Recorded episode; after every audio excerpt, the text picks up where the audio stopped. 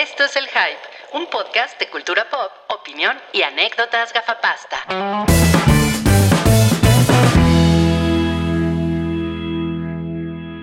Tres, dos, uno, cero. Se supone que ya estamos en vivo, amigos, en el podcast número 335 del Hype.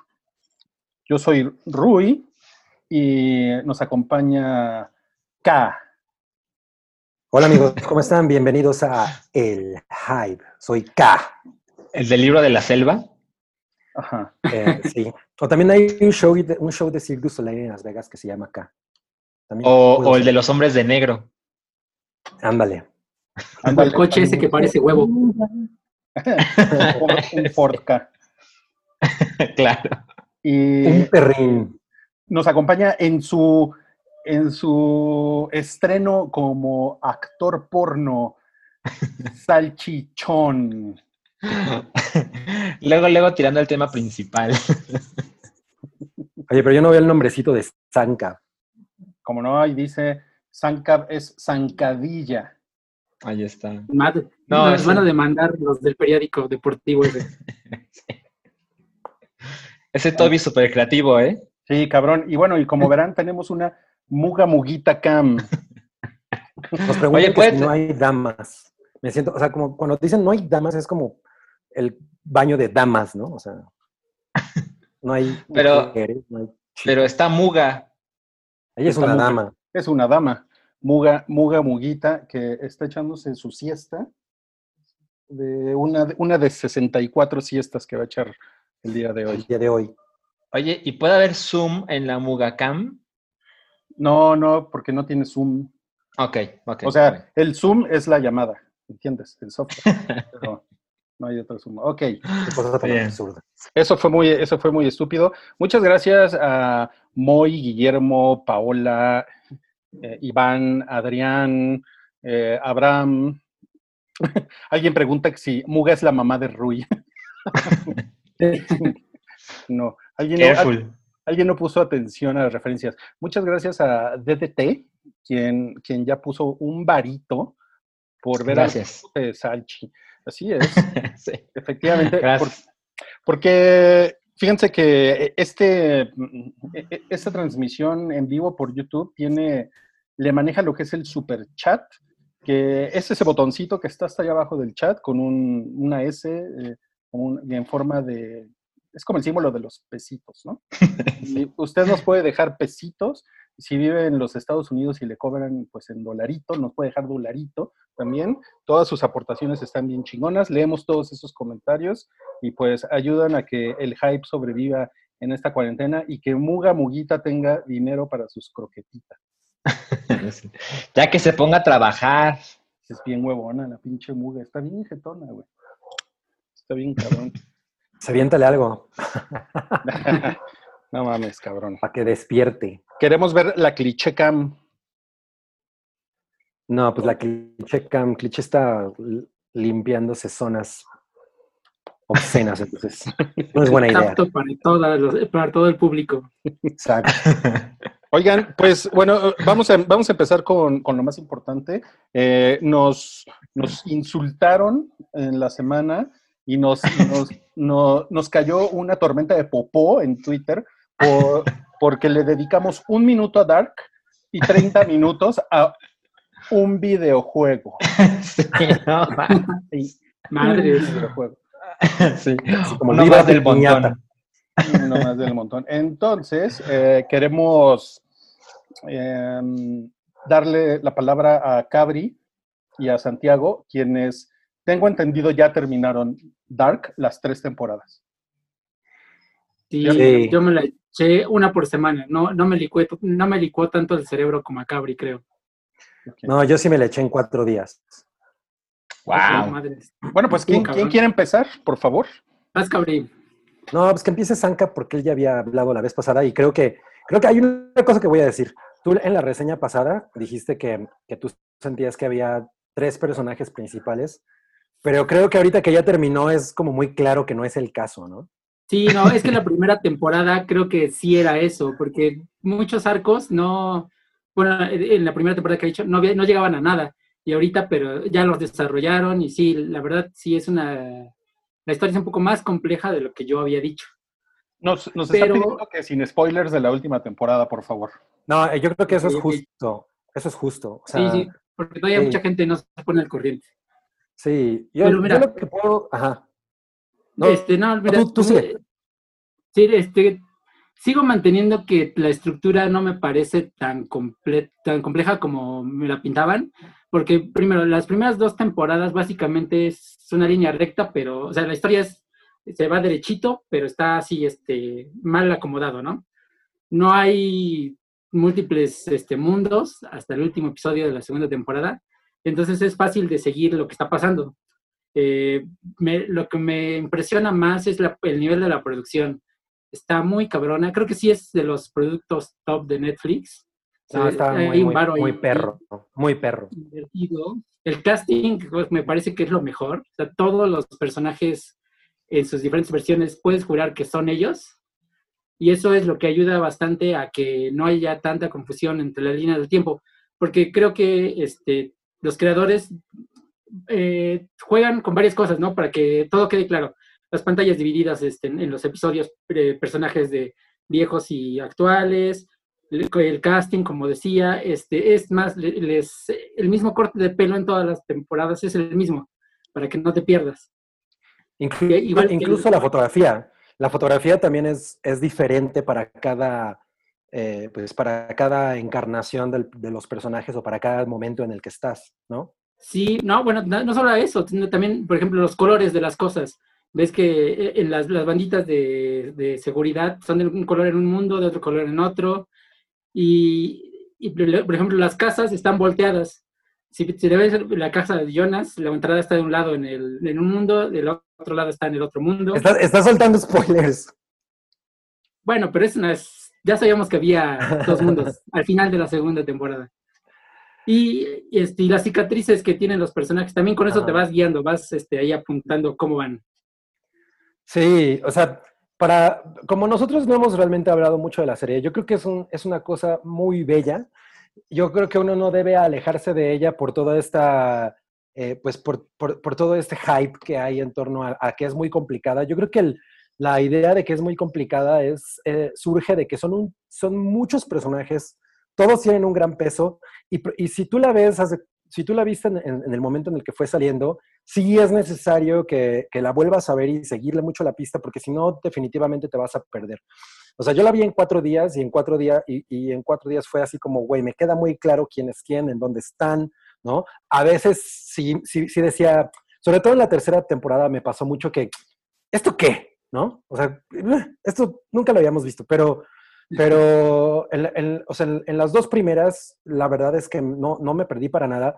Hay toda una cosa de que si la ciencia que, que rodea a la, a la- serie, que pues al tratarse de una, de una serie en la que el viaje en el tiempo es tan, pues, tan importante, eh, pues empie- empieza a atribuírsele como todas estas virtudes de no, es que la gente no lo va a entender porque nunca han leído a bla, bla, ¿no? O sea, nu- nunca han leído Godel Bach, ¿no?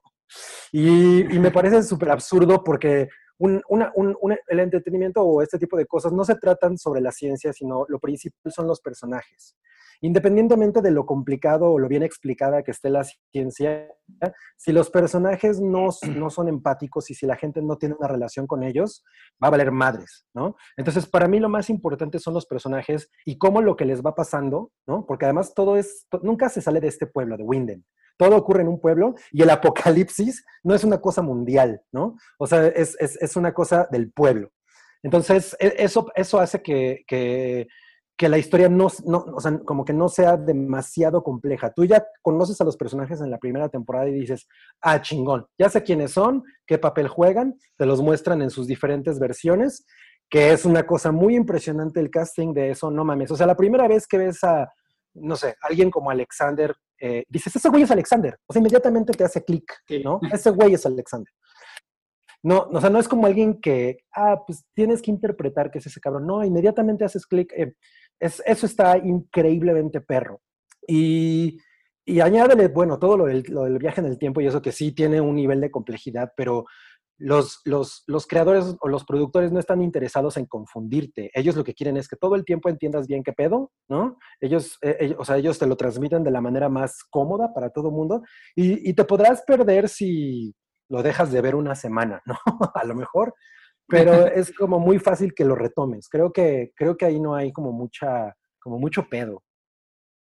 ¿no? Y lo que hablabas de la ciencia no es, este, los conceptos que se necesita saber, creo que los explican bastante bien dentro de los mismos episodios. No es necesario saber de la teoría de cuerdas o alguna otra cosa, sino que todo se conforme, es como, como, pasitos, porque en la primera temporada te hablan de viaje en el tiempo, que tienes que ir a un lugar y te, te manda 33 años adelante o atrás. Y ya en la segunda temporada empiezan a meter las máquinas del tiempo, que ya puedes ir a cualquier lado y así van como que gradualmente este, eh, eh, subiendo el nivel de complejidad de lo que es la ciencia de la serie, ¿no? Sí, eh, y bueno, una cosa que, que- yo les comentaba hace rato y que definitivamente es una cosa muy importante es, como es un pueblo, es como Chernóbil, el Chernóbil alemán, ¿no? Todas las relaciones entre la gente de ese pueblo y los secretos que con, que con este, que con este factor del viaje en el tiempo se van desenredando frente, frente a la audiencia y son cosas que tú como audiencia sabes, pero los personajes no.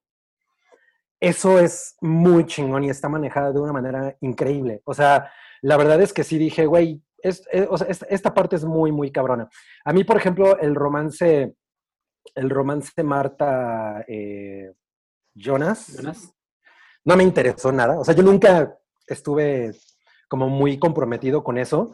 Mi historia favorita eh, llegó un momento en el que fue la de Claudia. O sea, yo dije, güey, Claudia es un personajazo. Me gustó muchísimo el- eh, Elizabeth al principio. Eh, Sí, y, y, y Hannah, Hannah, porque Hannah es como Cersei, ¿no? es como la Cersei Lannister de esta serie. Es como, güey, esa vieja está así. De verdad es que para lograr lo que quiere hace lo que sea y eso está muy perro. Eh, pero, pero justamente el hecho de que se mantengan en, el- en este pueblo y que los destinos únicamente del pueblo, no hay una cosa más grande, sean, sean lo, que, lo que importa, la, hace que tú te comprometas con los personajes y es lo que la hace tan encantadora, creo. Sí, estoy, estoy totalmente de acuerdo con eso. Este, también, bueno, hablando, digo, sin spoilers, a mí me gustó mucho cómo cerró, eh, cerraron la historia. Se ve que todo lo tenían planeado, lugar para improvisar ni nada. Todo estaba planeado de ir de aquí a acá. Y creo que eso es lo que hace este, que, que sea tan- un producto tan bueno. O sea, me, me gustó cómo cerraron todas las historias. Digamos, todos son historias tal vez intrascendentes, eh, pero todo lo importante lo cerraron de una, bastante, una manera bastante satisfactoria. Ahora, ahora yo tengo algunos problemas. Eh, bueno, ya hemos dicho que me encanta el cast, la producción, o sea, todo eso está perfecto. La manera en la que está escrita está muy chingona. Pero estas, esta, em, como, como recursos que utilizan en cada episodio, como el montaje, ¿no? Por ejemplo, el clásico montaje casi al final del episodio, que es como rola melancólica y te ponen a las personas, la- cuál, cuál es la situación de cada uno de los personajes. Es como, se vuelve un poco predecible y el- al principio es un recurso muy hermoso y termina siendo como, ay, ya otra vez un... O sea, las rolas están chingonas, pero, pero se vuelve muy repetitivo. Igual me molestó, te digo, esto de que se estén levantando todo el tiempo como sobresaltados. Ah, sí, sí pasa, sí. Era como De güey, ya. o sea, la gente no se despierta así. Y, No, yo- sí. o sea, yo, básicamente esas dos cosas como que me incomodaban un poco, ¿no? Como que empezaron a volverse tan frecuentes que, que- que perdieron su magia. Oye, oye, Sí, esto puede ser. Eh, lo, lo- lo que puede ser es que como es televisión, tienen que como que utilizar recursos, eh, o sea, tienen que repetir recursos porque también es más fácil producirlo, ¿no? De esa manera. Seguramente, pero, pero como, como ocurren justamente casi en el mismo momento, sobre todo los montajes estos, eh, em- em- te digo, la primera vez es muy emotivo, las primeras tres veces es muy emotivo, pero ya te vas acostumbrando y, empie- y empieza a ser como, güey, hay otras maneras de resolver esto, creo, ¿no? O sea, no, es, no, no, no es como que eso le den la madre a la serie, pero para mí era como otra vez el montaje. Es muy Eh, refrescante que tú veas una serie, Cabri, porque tú, por lo general, tú no maratoneas series, ¿no? Pues sí, sí, sí, sí veo. Eh, ya me pusieron que me gusta, pero no me gusta algo. Claro que me encantó, no estoy diciendo que no me haya gustado, la, la- la disfruté muy cabrón. O sea, eh, los cuatro días que me, que, que- que- que- en, en los que tuve relación con la serie, la verdad es que estaba yo muy, muy, muy encantado con los personajes y todo, pero pues obviamente tiene sus, sus downsides, defectos. ¿no? Y había, ajá, y esas cosas eran para mí como, sobre todo cuando ves todo en, en- en un paquete, es más, es más evidente. A lo mejor cuando lo espacias no lo sientes tanto. Pero, pero no mames, o sea, por ejemplo, te digo, eh, Claudia fue un personaje con el que yo, yo, yo me casé muy cabrón. Egon me pareció un personajazo Sí. porque también es, es, es un güey que dices, puta, nunca te sale nada bien, cabrón, pero, pero te quiero. ¿no? O sea, siempre la estás cagando y no sabes cómo decirle la- las cosas a la gente. Es una persona incluso como muy tímida para ser un policía, pero, pero, pero me encariñé mucho con él.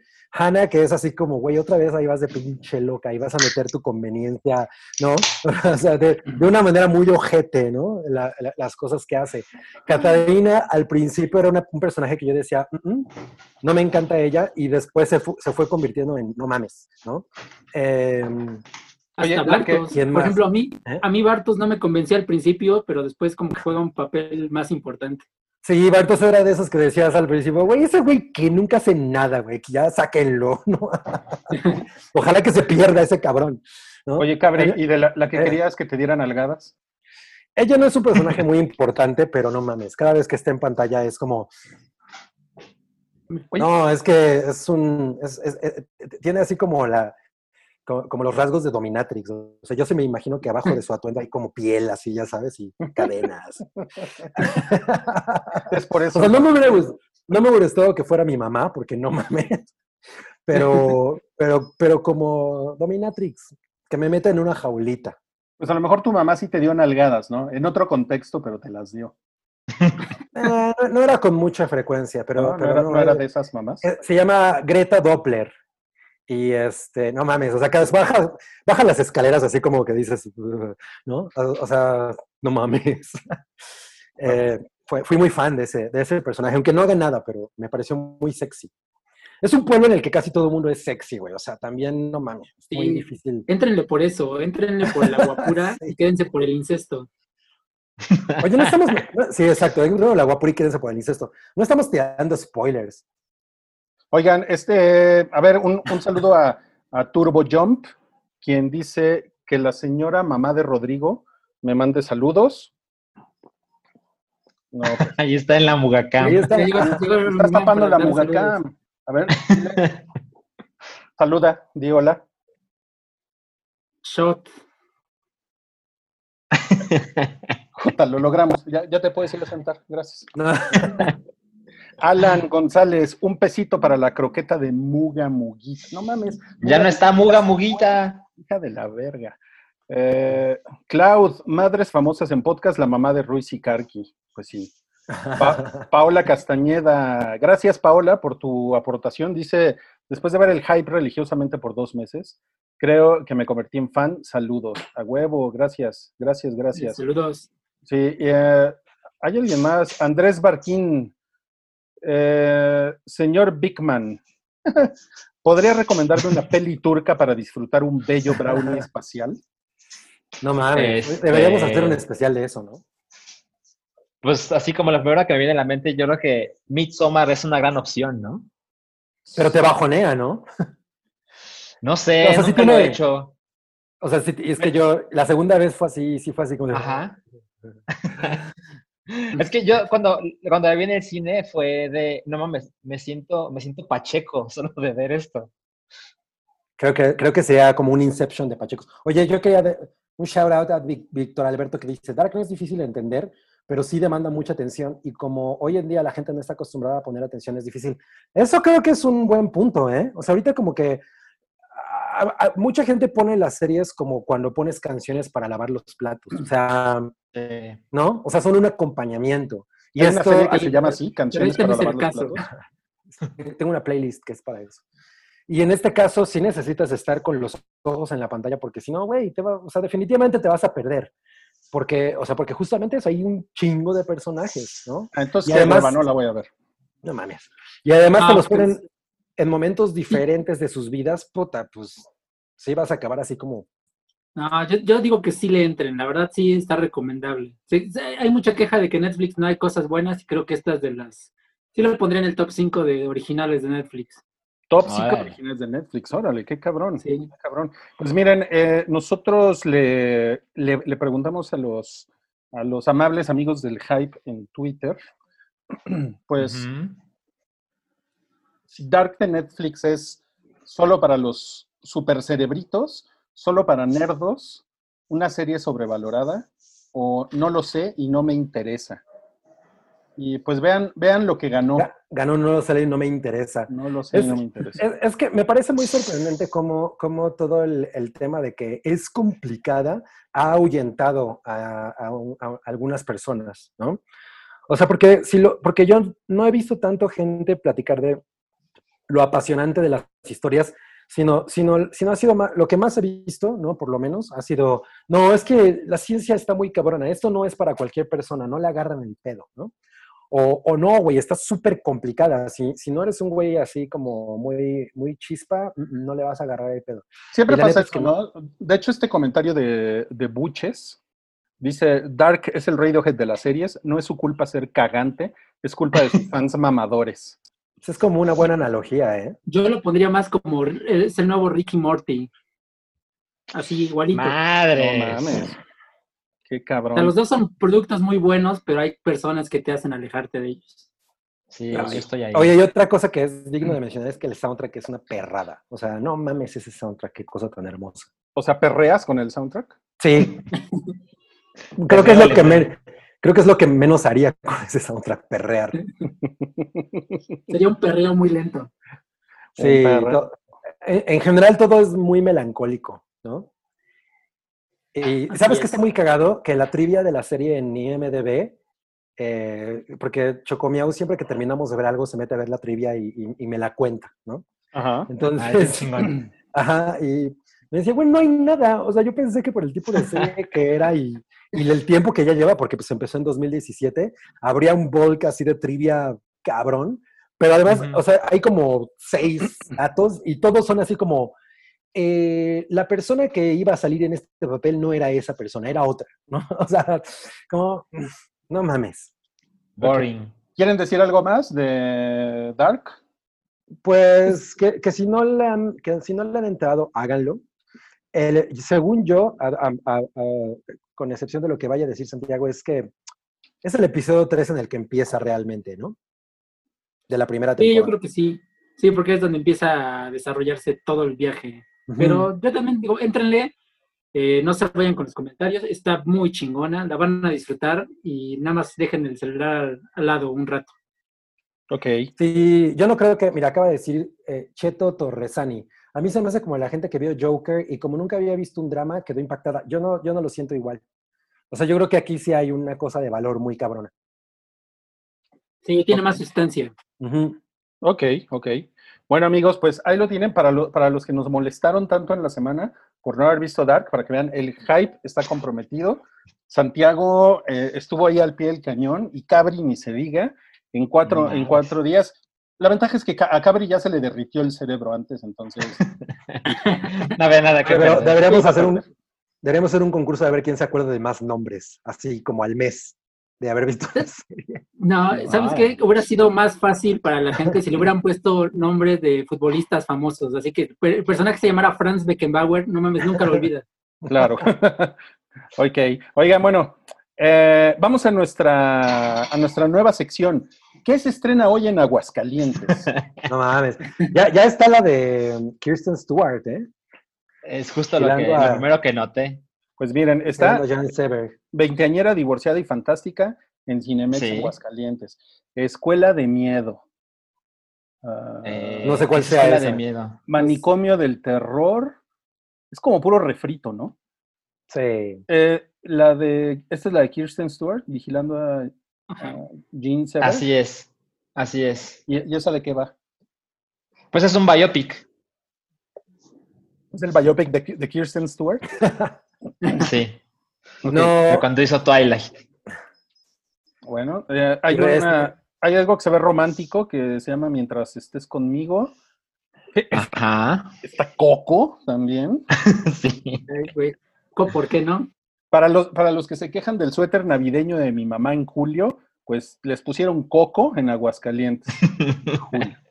En el, en el juego del asesino, es la de Nicolas Cage, ¿no? es una de las chafonas de Nicolas Cage. Tiene dos chafonas Ajá. ¿no? Sí, últimamente. Sonic comunica, Unidos. Uy. Que, uh, yo tengo muchas ganas de ver Unidos en el cine. Me encantaría verla en el cine. La verdad es que la disfruté mucho. Se, se te fue, Cabri. Pues por- no, Y que puede ir a Aguascalientes, Puedo ir a Aguascalientes. claro. Que agarra y que se me va. Avengers, la, la, la primera, Ajá. grandes espías con, con The Rock de, de rebaja, Madres. El The Rock de descuento. el, do- el The Rock de descuento. Ajuste de cuentas es otra de, de Nicolas Cage, ¿no? Sí. O sea, Nicolas Cage está dominando la taquilla en Aguascalientes. No, yo creo que en el juego que- del asesino no es de. No, en el juego del asesino es con Henry Cavill. Ah, claro, Es que claro. es claro. lo mismo, No, ¿no? Nicolas Cage podría llenar una cartelera con sus películas que hace el año, ¿no? Sí. Baba Yaga, que es la, es la que les conté que vi y que firmé un, un embargo. Ajá. Y te valió. No, porque no, no les he contado nada. Pues dijiste no la vean. Ajá. Tranquilo, ¿eh? Gretel y Hansel, yo quería ver esa, pero creo que me voy a esperar a Prime.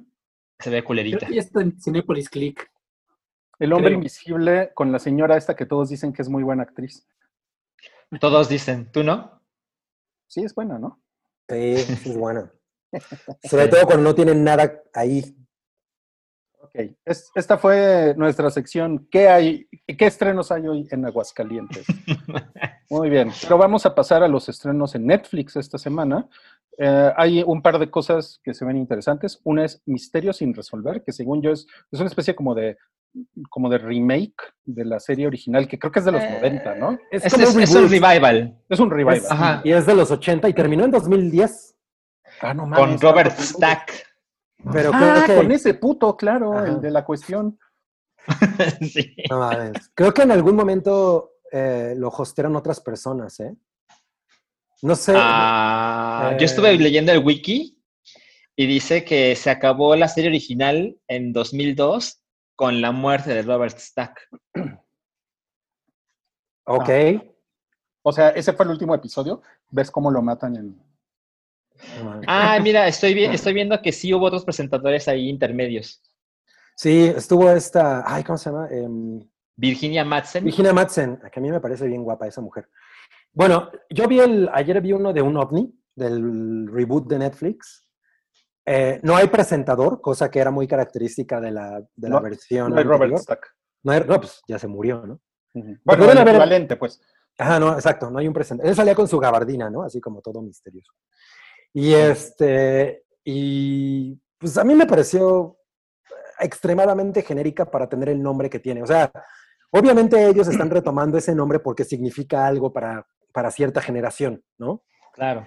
Entonces, si lo vas a hacer, pues ponle los mismos elementos. O sea, obviamente adecuada al, al lenguaje Netflix, es- eso es como de dark.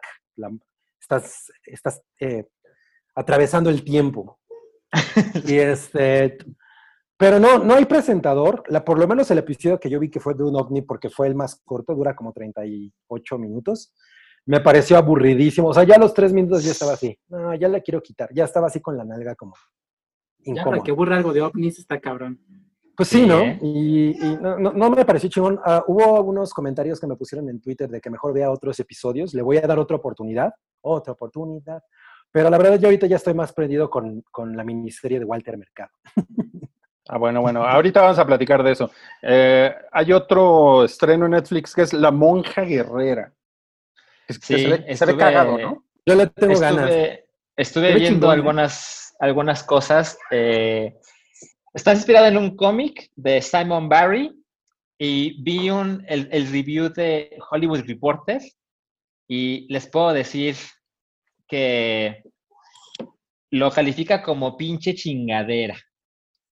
No. Sí. Bueno, pero no creo que ¿Por plano? aspire más, ¿no? Es algo como serie B. Pues claramente se dice que se muestran las influencias de Buffy, Buffy. pero, pero lo acusa de ser, al final, al final y al cabo, simplemente una fantasía masculina. Pues es que fue creado en los 90, ¿qué, qué podíamos esperar? Pues sí. Así Pues es. bueno, yo, a mí el trailer me llamó la atención. Pensaba darle una oportunidad, pero pues a lo mejor ya no. O no sé. También depende de qué, se, qué más se estrene. Pues va- va- vamos a preguntarle al sillón, a ver qué opina.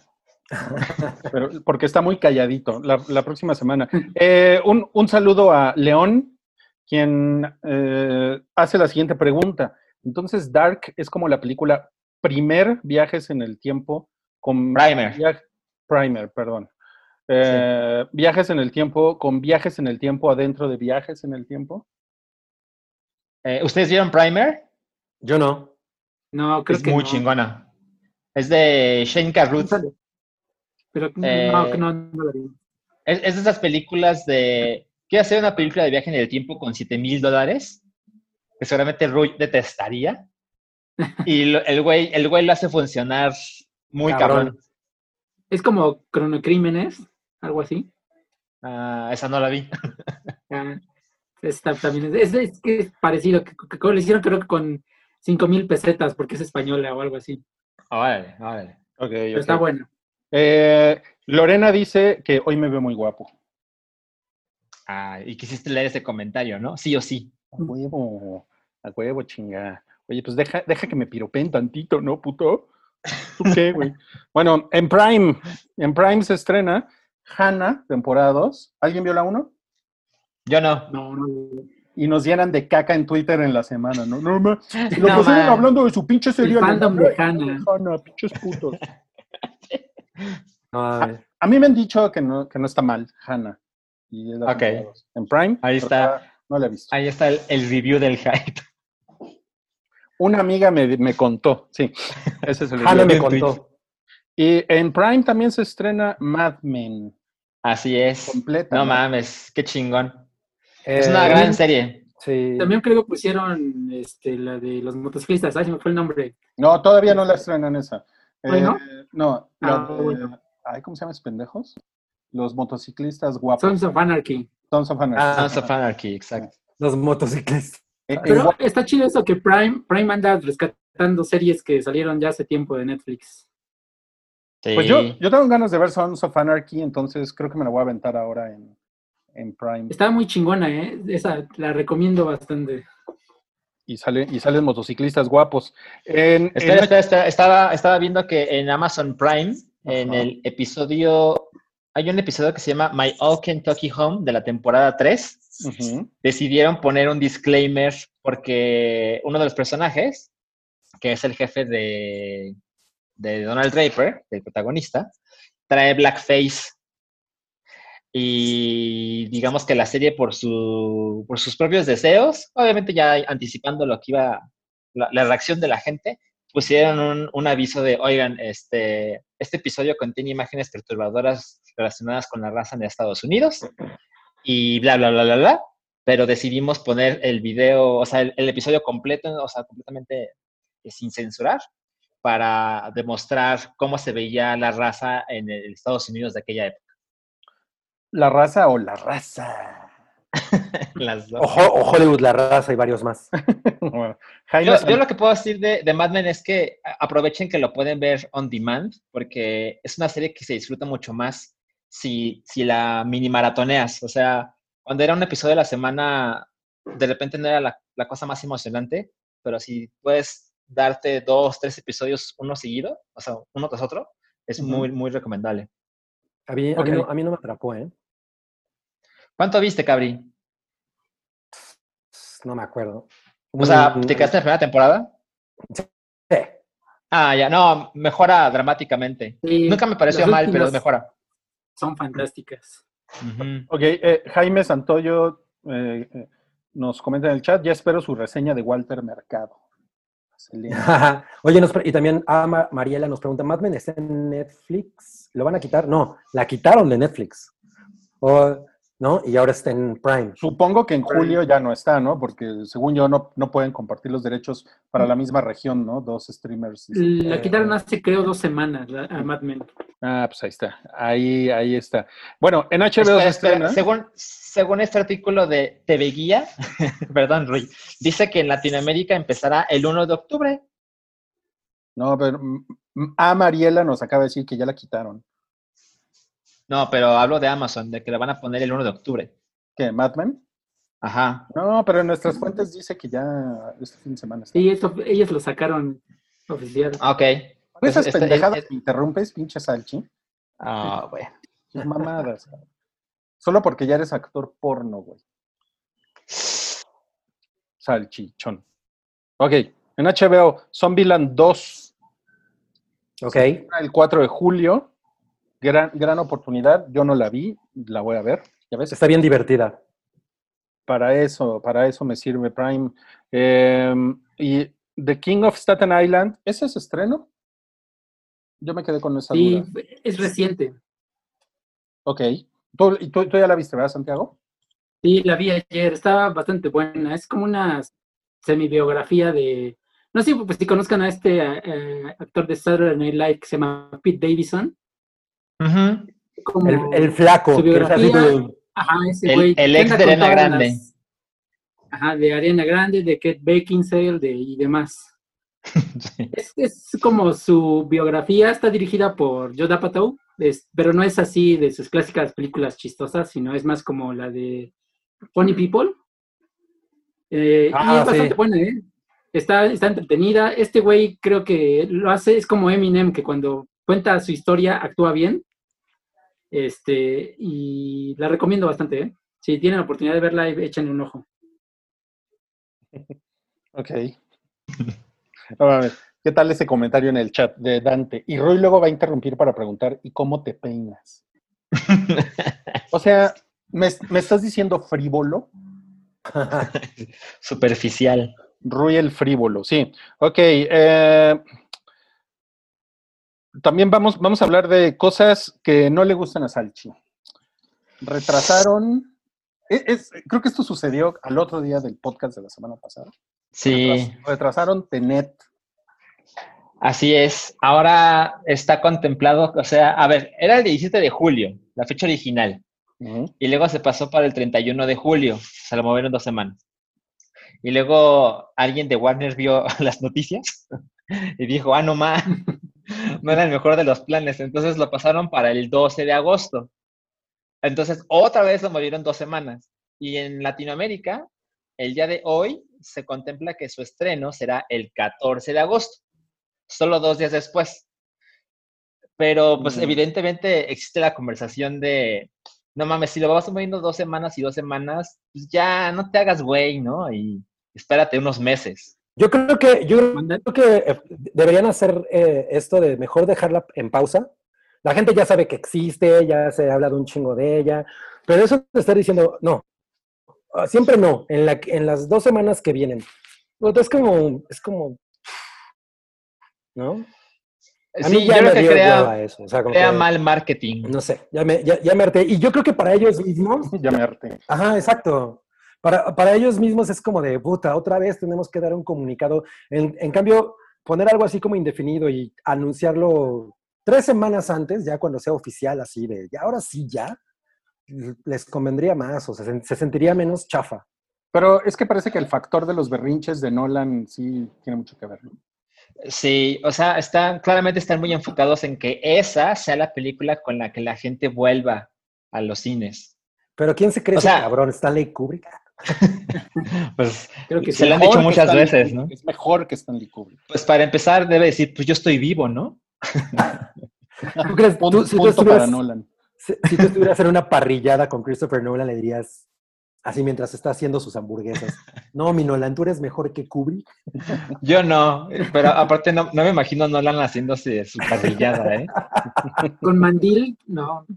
No, no creo. No mames. En Monterrey, ¿no? Sí. No mames. Ok, bueno, eh, pues lo siento mucho. Y cosas que no le gustan a Cabri es que retrasaron Mulan. Rush. pues yo, yo le tengo muchas ganas, la neta, y, y cuando esté en cines espero poder verla. Pero ¿no estás tristísimo? Pues no es como que pensaba ir al cine en el próximo mes, la verdad. Ujú. Oh, pues. No mames. Yo, yo pensé que sí era un problema para ti. Leon H.G. Wells nos dio 50 pesitos y nos dice, Ujú. un saludo, los escucho en podcast a 5 punto- a 1.5x. no mames. Ah, utiliza Wookiee. Esta no era la dark. Mira, Cabri. Georgina Flores que dice, unos pesitos, convencen a Jaime Santoyo de ver Darks. What's wrong? Too deep? Ay, no mames. ¿Qué es eso? ¿Un, un meme porno? No, Algo así, ¿no? Era Nolan. Ya Además, eh, o sea, ah, si esa foto le pusieras como un filtro naranja, podría ser Trump. No mames. No mames, estás bien, güey. Ya deja tu odio por Christopher Nolan. Oiga, bueno, regresó Ghostbusters a cines en Estados Unidos. ¿Por? Porque es el Ghostbusters Day, el primero de julio. ¿Y siempre hacen lo mismo? Pues no, no que yo recuerde. O sea, sí, sí la habían puesto en algún momento, pero no es como una cosa tradicional que todos los primeros de julio esté. Y está por un película de tiempo, señores misóginos. está por un tiempo indefinido. Va a estar por un tiempo indefinido en cines. Ok, ok. Pues aprovechando esto de que los reestrenos están funcionando cabrón, ¿no? Sobre todo si te llamas Steven Spielberg. Bueno, no cabrón. No, yo no diría que cabrón, más bien es lo que hay, ¿no? Ajá. Bueno, pero podría la gente no ir a ver Jurassic Park y Jaws. Podría. Pero cabrón, no, no, no. Ok, ok. Es es mejor ir a ver Ghostbusters que las películas de Nicolas Cage. Exacto, mejor. Yo nunca he vuelto a ver Ghostbusters en el cine y la verdad es que estaría muy fascinado. ¿Alguien está lavando los platos? Verónica está moviendo sus macetas. Ok, ok. Oigan, bueno, a ver, pasemos al siguiente tema, ¿qué les parece? Que es que dice aquí, em, hablemos de este tweet. Ah, ok, a ver, vamos. Le damos clic aquí. Esto está, esto está realmente... Oye, pero Cagado. espérate, hay un super chat que se ignoró. Cagado. Realmente no, no le ¿Cuál de dieron unas palabras a Jaime Santoyo para que vea Dark. Eh, yo, lo, yo lo dije, pero no me pelaron. Pues Jaime Santoyo, ahora sí que métete al hoyo de Dark. No mames, güey, qué horrible. güey. Pues hay un hoyo en Dark. Pues una ya con-. Ya Es con eso, ya con eso. A ver, vamos al siguiente tema, que es que James Gunn Sí. tuiteó esto. Esto fue hace dos días, creo. ¿no? Porque ven que el, el matador se la pasa haciéndose el chistoso en TikTok, ¿no? Sí. Entonces, Como tú. ¿Y lo hace bien? como yo. Yo no, yo no me hago el chistoso en TikTok, cabrón. En O sea, ¿sí creen no. que lo hace bien en TikTok? Sí, es muy Yo creo que sí. Pues le va bien, Mira, ¿no? Yo, así, en, en mi mini faceta de, de que me gusta el fútbol, yo creo que de los pocos jugadores mexicanos que, que me parece que han sido muy dignos con la camiseta es, es Luis Hernández. O sea, es, es un güey que todo mundo sabe que era el minuto 94 y el güey corría lo más que podía. Ok. Y, y, de- y descubrir que ahora resulta que es un, es un padre de familia chistosito en TikTok, pues la verdad es que yo, yo sí, yo sí le doy retweet. Es que además le habían Yo- dicho que se parecía. ¿no? O sea, le habían dicho que se parecía al personaje. Sí, había un meme con, con- que los ponía lado a lado. Y por eso puso, ya me descubrieron. Sí, Y luego James, y luego James Gunn le contestó, Ah, lo, James- lo quoteó. ajá, lo cauteó, lo cauteó y le dijo que también podría ser un personaje de Suicide Squad, que no me acuerdo cuál era. Ah, pues, es que hablaba de la, de la nueva que va a sacar, porque también sale Michael Rooker, que hizo de John Doe. Mm, ya. Por eso decía que se, que se busque en la próxima película, porque ahí también va a salir. Oigan, está chida la, la esposa de Luis Hernández, ¿no? Ay, Rodrigo Choconostle. Perdón. Y está chida. Apégate a la escaleta. Perdón, Exacto. perdón, perdón. Tiene, tiene toda la razón. Ok, a ver, en la escaleta ahora dice que yo tengo que hablar de cosas que vi. Vi, miren, voy a, voy a, voy a ser muy, muy breve con esto porque realmente no hay mucho que decir. Pero vi The Grudge, la de 2019. La de uno de los. Bichir. Del Bichir. ajá. Sale un bichir, sí. Vi eh, eh, Rambo, Last Blood. No mames. Ajá, La que, la que Gabri y Buki se estaban tapando los ojos, ¿no? Sí, y vi Bir- Birds of Prey. no, ma, o sea, seis horas a la verga.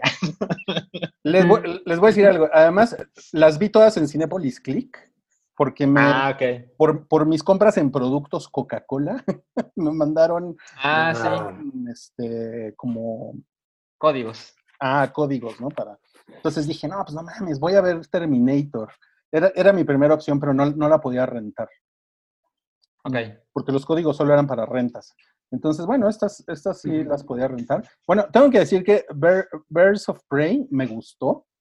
La neta es que me la, me la pasé chingón. O sea, no, no, me, no, no me parece. Tú eres un mamón, Sánchez. Es que tú eres que estaba- "Me quiero sacar los ojos. Pero Yo la verdad que es que estaba. es bastante estaba- divertido. Se ve cagado. Yo creo que estaba rico el alambrito, ¿no? Pues rico el alambrito de Margot Robbie. Pues, o sea, yo, yo creo que no es que no es tan nefasta como Suicide No. Squad. O sea, no la odié, No, pero sí es. Pues, no la volvería a ver. No, no, pero no es una chingadera odiosa, así, sin pies ni cabeza. Y, No, es Ya bastante además- divertida. y se- sí, está muy divertida y se ve muy, se ve muy bien, no mames. O sea, se ve. O sea, ¿A le- qué te refieres? ¿Margot Robbie se ve bien o la película se ve No, no, la esposa del. El sándwich de huevo. No, este, o sea, la- el, el diseño de la producción está bien chingón de esa película. bien? La verdad es Sí, que sí, sí, sí. O sea, la, la- la verdad es que, la, es que esa parte... Y, No. y ¿sabes qué? Yo creo que las secuencias de acción están chingonas.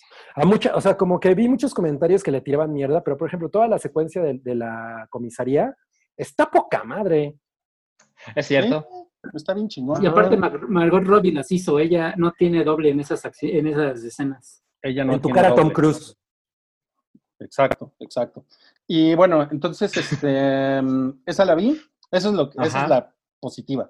The Grudge 2019 es Sí. un pedazo de caca. Ya lo sabías, ¿no? Ay, pero tú eres un mamón, Rodrigo. Oye, no mamen. ¿Vieron lo que pasó? en el Sí, vi una mano ahí, la mano que mece el sillón. Es la mano de Grudge. Hay fantasmas en mi casa, güey. Ya soy No como mames. esos youtubers que los espantan durante un streaming, güey. Lo logré, cabrón, a huevo. Em, The Grudge es una, es una mierda, güey. Es una mierda. O sea, está, está a un nivel de basura inconcebible. Oye, ¿y el Bichir pone en alto el nombre de México? No, no tiene, es totalmente plano ese, ese cabrón. Ese No mames. Sí, no, no mames. Está de la, de la Es que, verga. es que también no le, da- no le han dado papeles chingones, ¿no? O sea, es el bichir que sale en La Monja. Es el mismo Bichir, sí, es de Demian. Demian. Solo No, sale- yo- él sale de, de policía deprimido en The Grudge. y, y no, y no tiene, no tiene ningún desarrollo el personaje. Desarrollo el personaje. Dice, Ok. a yo creo que ese güey no era, no era mal actor, pero la neta es que lo- las cosas que ha hecho últimamente, mal. Mira, mira, mira, dice aquí Iván, a veces siento que Rui de adrede se pone a ver lo que evaluaron mal en capítulos pasados del hype. Sí. Yo creo lo mismo. Mira, al fantasma no le gustó la reseña de Ruiz. Ah, qué chingo. Ah, ¿y qué tal, eh? Está chida la fantasma de mi casa. Bueno, Sí, no del matador. No, no, The Grudge, aléjense por, por completo. Es qué basura de película, ¿eh? Qué basura. Ok, ok. Y, y Rambo. Puta, güey. ¿Y Eh, Rambo qué tal? No mames, Rambo está de la verga también. Y, y está como muy, muy decepcionante porque yo, porque yo pensé que iba a haber como más madrazos, pero en realidad Mm. Toda la película es un, es un build-up innecesario de cómo, de cómo secuestran a la hija putativa de Rambo y, Ajá. y la matan. Spoiler. y, y cómo Rambo cobra venganza eh, de una manera. Me acuerdo que Wookie decía que "Pues es súper agresiva. Sí, sí, sí, me acuerdo. Sí, súper violento. ¿Saben quién sale? Sale el papá de Luis Miguel. eh, Luis- El de la serie. Luisito Rey. Luisito Rey Luis sale. Rey. Sale Luisito Rey y le cortan la cabeza. El, el- el cadáver está, se, ve bien, se ve bien cabrón. Pero no te enseñan cómo le cortan la cabeza. ni- o sea, de repente nada más es. Y al otro No. día, Luisito Rey aparece sin cabeza. Y yo así. Ah, ya. Oye, pero, pero, pero no la matan, ¿eh? Se muere en el... O sea, porque todavía te dan la esperanza de que se muera. Digo, de que viva. Sí. Ah, ¿a quién? se- Ah, se muere. ¿Te refieres a, John Rambo? la- No, no, no, a la, a la, a la chavita. La hija. No, Pero no es la hija de Rambo, ¿no? es la hija. No, no es su hija. Eh, Ah, es, la hija ajá, es como... Sí, y... O sea, ella- como que tú crees que ya la salvó, pero se le muere en el camino. Mm. No mames. Ese sillón tiene comentarios más analíticos que Chumel. Bueno, entonces, pues ya ven, eh, estoy este. Pues estoy. a- estas personas vieron Dark y estuvieron analizando todo y yo vi Rambo y The Grudge. Pues mira, Roy, te, te convertiste en esa persona de, de que llega al cine y pues a ver qué hay, ¿no? No mames, sí, güey. O sea, ¿cómo le hiciste? Ay, Ninguna- ay, ¿cómo le hice? Ay, pero no voy a hacer. ¿Cómo lo haces? Ay, me tapo los ojos. bueno, eh, Margot Robbie, hablando de Margot Robbie, eh, va a estar en un nuevo proyecto Sí. de Piratas del Caribe. Qué Así es. Pero no es un, o sea, eso está raro. Dicen que no es parte del Eh, reboot que ah. ya habían anunciado, pero tampoco es un spin-off. Es como una nueva serie. Ajá. Pero es como una nueva cosa.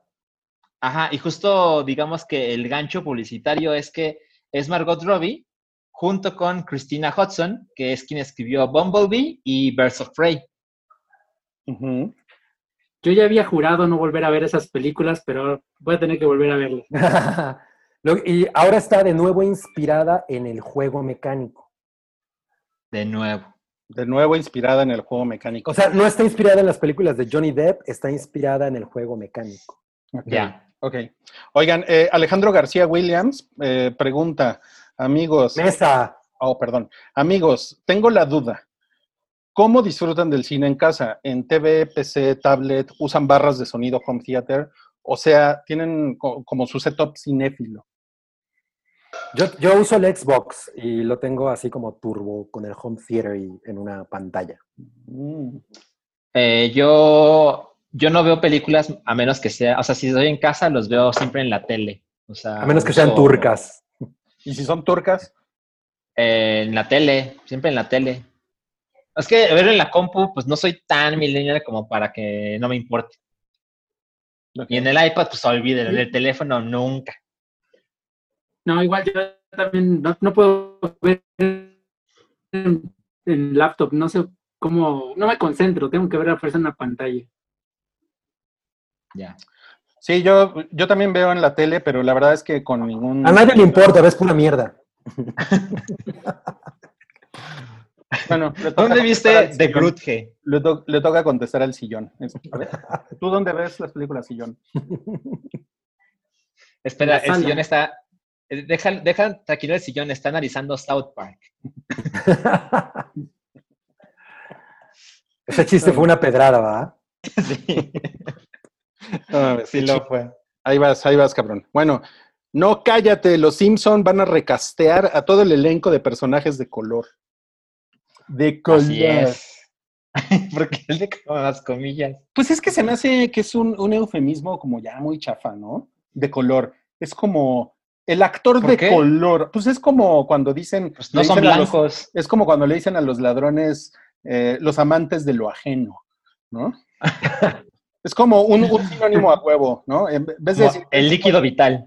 Ajá, el vital líquido, Denzel Washington, el, el actor negro, no, el actor de color.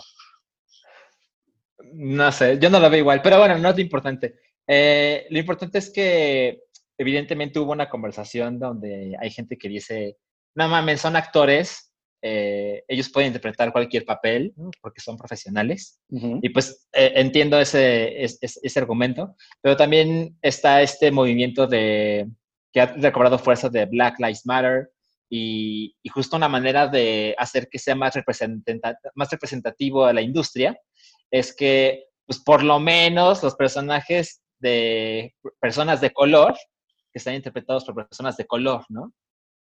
Es como De una manera fácil. aquí, aquí Dante Luna nos pone los Simpsons son amarillos, por Dios. Sí, pero curiosamente los personajes de color son de color, Claro, ¿no? claro. Y también no De color. son los Simpsons, también ot- otras series están haciendo lo mismo, como la Family Guy, The Cleveland Show, hasta. Big Mouth de Netflix también este, renunció una, una miembro del cast, que es Jenny Slate. eh, también dijo que ya no iba a interpretar su papel. O sea que Pues es es- ya un movimiento ya bastante grande. O sea, eh, yo lo que les pregunto es, ¿qué va a hacer Scarlett Johansson ahora? Ah, pues ella puede interpretar a todo el mundo. ella tiene pase libre, así puede hacer lo que sea. ¿Por qué? Porque Eh. está chida. Papeles le sobran. Sí, no mames. Ok. eh, hay una nota de tus monas chinas, cabrón. Ah, que llegaron a los 100 millones de views en 32 horas, ¿no? Eh, Nuevo récord. Sí, exacto. Nuevo De récord. hecho, vi, vi que rompieron bastantes récords Guinness. Por ejemplo, eh, el nuevo récord es que consiguieron 86.3 millones de views en el nuevo video en 24 horas. Eh, tienen el- la mayor cantidad de visitas a un video de una, de, de una, de una canción de K-pop. Y tiene también la mayor cantidad de gente que se reunió al mismo tiempo a ver la premier del video, que fue 1.66 millones de cuentas. No, sí, mames. Y es sí que tiene. la banda con más seguidores en YouTube. O sea, hay canales con más seguidores, Ah, sí. pero una agrupación musical, ellas son las que tienen más. No, pues, how you like that. Tienen 40 millones. Oigan, ya me, Casi- ya regañó, me regañó Patty, me dijo, Rodrigo, no son monas chinas. ¿Ves? Pero, pero te molesta que la gente diga people of color. Pues, Gente de color. Eh, Omar dice, ese metarracismo está bien culero y la neta es una mamada. Ya están llegando a límites ridículos. Se refiere a lo de los Simpsons. Ah, ya. Lo de los Simpson. No, pues. Oye, pues arriba, arriba Blackpink. Las monas coreanas. Las mo- monas chinas. Eh, parece que podríamos ver un anime de Scott Pilgrim pronto. Que además estaría, pues por lo menos producido por Edgar Wright, ¿no?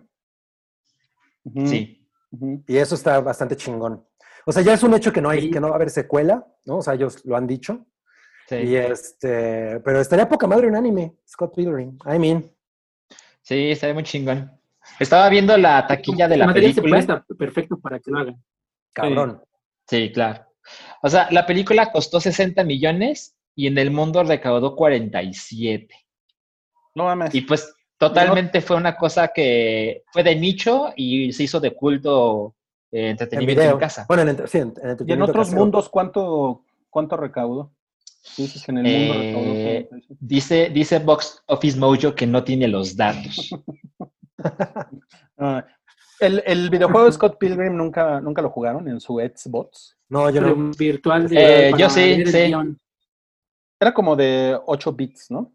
Ajá, era un beat 'em up. Beat 'em up. Ah, pues eh, ese es como, como que, Era un beat 'em up de 8 bits. como que por, a- por, ahí 'em se up. pueden seguir, ¿no? Para hacer un anime. Totalmente. Claro, Pero claro. bueno, pero si es anime, se va, tiene que ver como, como anime, ¿no? Tiene que ser japonés. Tiene que ser japonés, ¿eh? ¿Eh? ¿Eh? Otra, otra mala noticia para Salchi. Otra mala noticia Ajá. para Salchi es que la apertura del parque temático de Mario, el señor ese de, de bigote, eh, sí. se detiene en Japón porque COVID. Sí, la verdad es que no es tan mala noticia porque no soy muy aficionado de los, de los parques temáticos, pero eh, recordemos que el plan con este, con este lugar era poder inaugurarlo poco antes de los Juegos Olímpicos de Tokio, porque pues era como el mejor momento posible, ¿no? Con tanta gente que iba a visitar el país, pues de repente vas a las dos cosas. Y pues evidentemente con lo que ha pasado con el COVID y lo pegamos con, con la, con el pos- la- o sea, el movimiento de fechas de los Juegos Olímpicos, pues la verdad es que ya no tiene caso apresurarse para abrir el parque temático este mismo año, si la gente de por sí no puede ir, ¿no? O imagínate la gente que sí decida ir, pero pues no es como el mejor, la mejor manera de abrir un parque de que están las filas. No, filas no, no, filas. no, no. Lo que quieres es Va a haber cuatro personas. Exacto. Entonces, no había ninguna prisa para hacerlo este año y ya lo pasaron para algún momento de 2021. No me sorprendería que de nuevo usen el- eh, los Juegos Olímpicos para, para coordinar las fechas. ¿Qué Es- pasa es el con el sillón? Ru- Rui no, Rui no te está pelando, ¿eh? No, Rui. Está jugando a, no mames, ¿qué cabrona toma hago? ¿Quién eres? No, pues el me- chivo Rodrigo Lubeski. Me la, me la pela ese pinche chivo Lubeski, güey. Bueno, em, Netflix, Netflix, con esa nos vamos de este bloque. Sí. Netflix presentó el biopic de Walter Mercado, o sea, va a, o sea, va a salir pronto, ¿no? Todavía, todavía no está. Este mes, Este mes. Yo- Este sí, mes. Sí, sale, sale en el 8, una cosa así, ¿no? Sí, me Creo parece que que sí. sí. Antes te los confirmo. Ajá, pero Se no es un a biopic, Adam. es un documental. es un documental, ajá, exacto. Con mucho, mucho, mucho amor. ¿Y quién, quién, va a salir de, de Walter Mercado? Que No no, sé, es un nadie- biopic. No es un biopic, es un documental. Ah, Rodrigo, pon Ah. atención. Va a salir Eugenio Derbez como Walter Mercado. Sí. ¿por qué no sale Mayito como Walter Mercado? ¿Mayito? Mayito.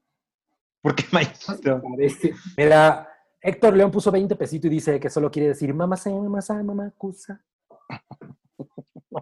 Bueno, ¿qué desmadre están haciendo? Se estrena el 8 de julio, sí, en, en una ¿Verdad que semana. sí? Ahí está. En una semana, ok. El, el documental de Walter Mercado. O sea, nadie va a salir de Walter Mercado. No va a haber, No. no va a haber dramatizaciones, nada de eso. No, se No. supone que Puta, los- si hay dramatizaciones y hay un actor de Walter Mercado, me voy a zurrar en sus jetas la próxima semana. No, porque lo hicieron cuando él todavía estaba vivo. Entonces, Ajá. lo entrevistaron Exacto. ¿Cuándo se murió don Walter Mercado? En Ah, noviembre. Ok. ¿Del año pasado? Sí, ¿Apenas? sí, no tiene mucho. Wow. Es que, es que estuvo desaparecido como 10 años. Y de eso trata el documental, de los años en que nadie supo nada de él. ¿Por qué, no, ¿Por qué no le damos el podcast a Santiago, que es el único que sabe de estas cosas? De Walter Mercado. Y Roy así de, bueno, bueno, pero ¿quién sale de Walter Mercado? ¿Quién va a salir de Walter Mercado? De color. Mira, Walter Mercados murió el 2 de noviembre del año pasado, o sea, hace dos décadas. No mames, se murió en el Día de los Santos. eh, ¿Qué es? ¿Los Santos Difuntos? Los Los santos, santos, el día de ¿no? los santos. Los Santos y no. Eso. Ya ven, Oye. hay personas en el chat que no sabían también. Que ya se había muerto. Ajá. No, es, es que es eterno, ¿no? Sí, sí, sí lo es. O- oye, pero este, pues yo sí estoy muy interesado en ver ese documental. ¿sí? ¿En serio? ¿Muy interesado? Sí.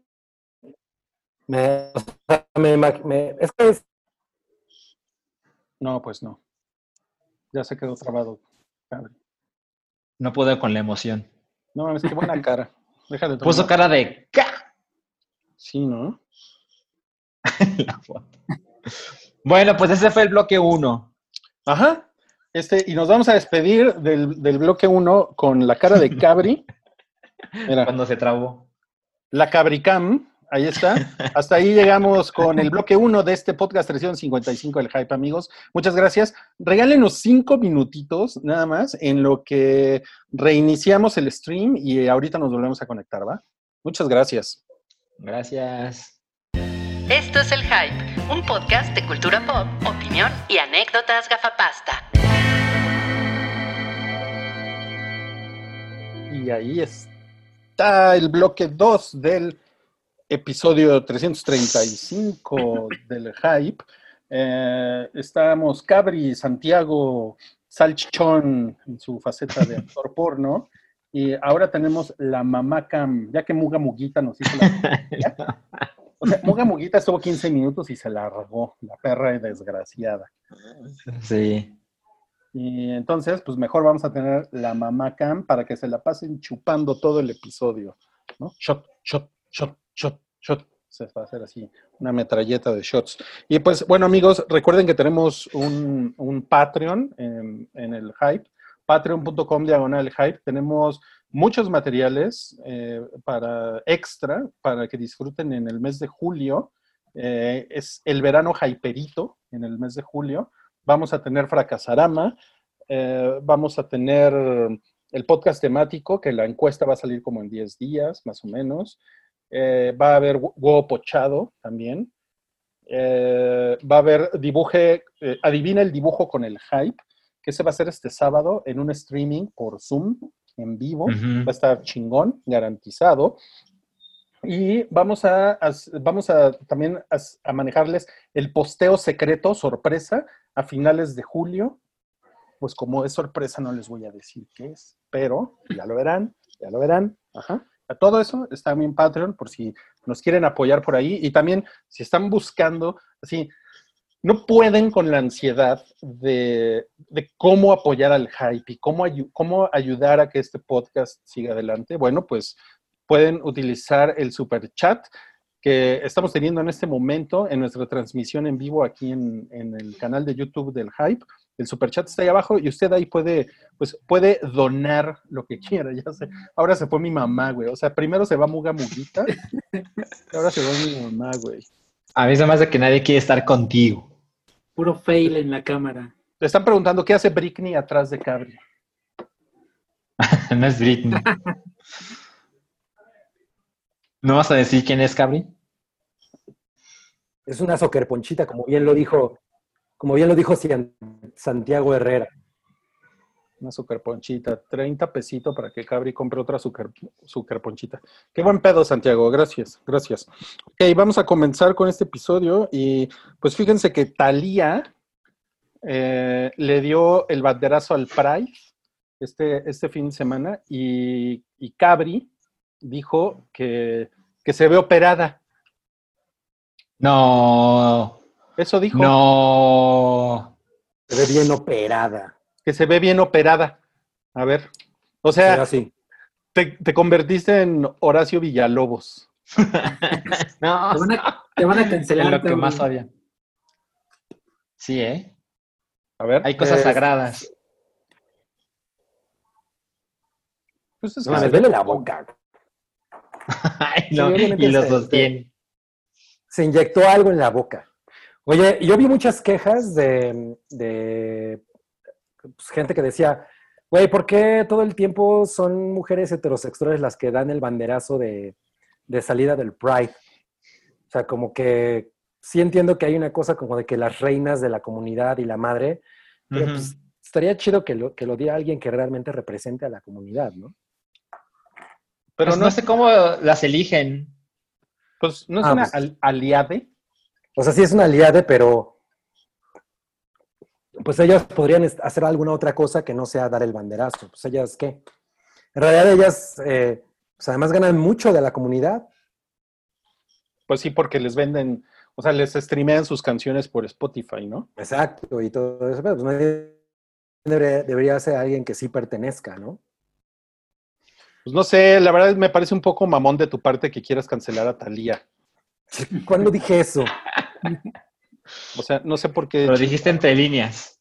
Y bueno, dice, colorida, amable y sonriente, Talía fue la primera artista, envió, está muy mal escrito esto, envió un mensaje de unidad y de lucha para que nos reconozcamos no como iguales, sino como un cúmulo de diferencias. Para eso O sea, estamos que aquí. Sí, no fue elegida eso. por alguien, sino fue la primera y nada más por eso es la representante.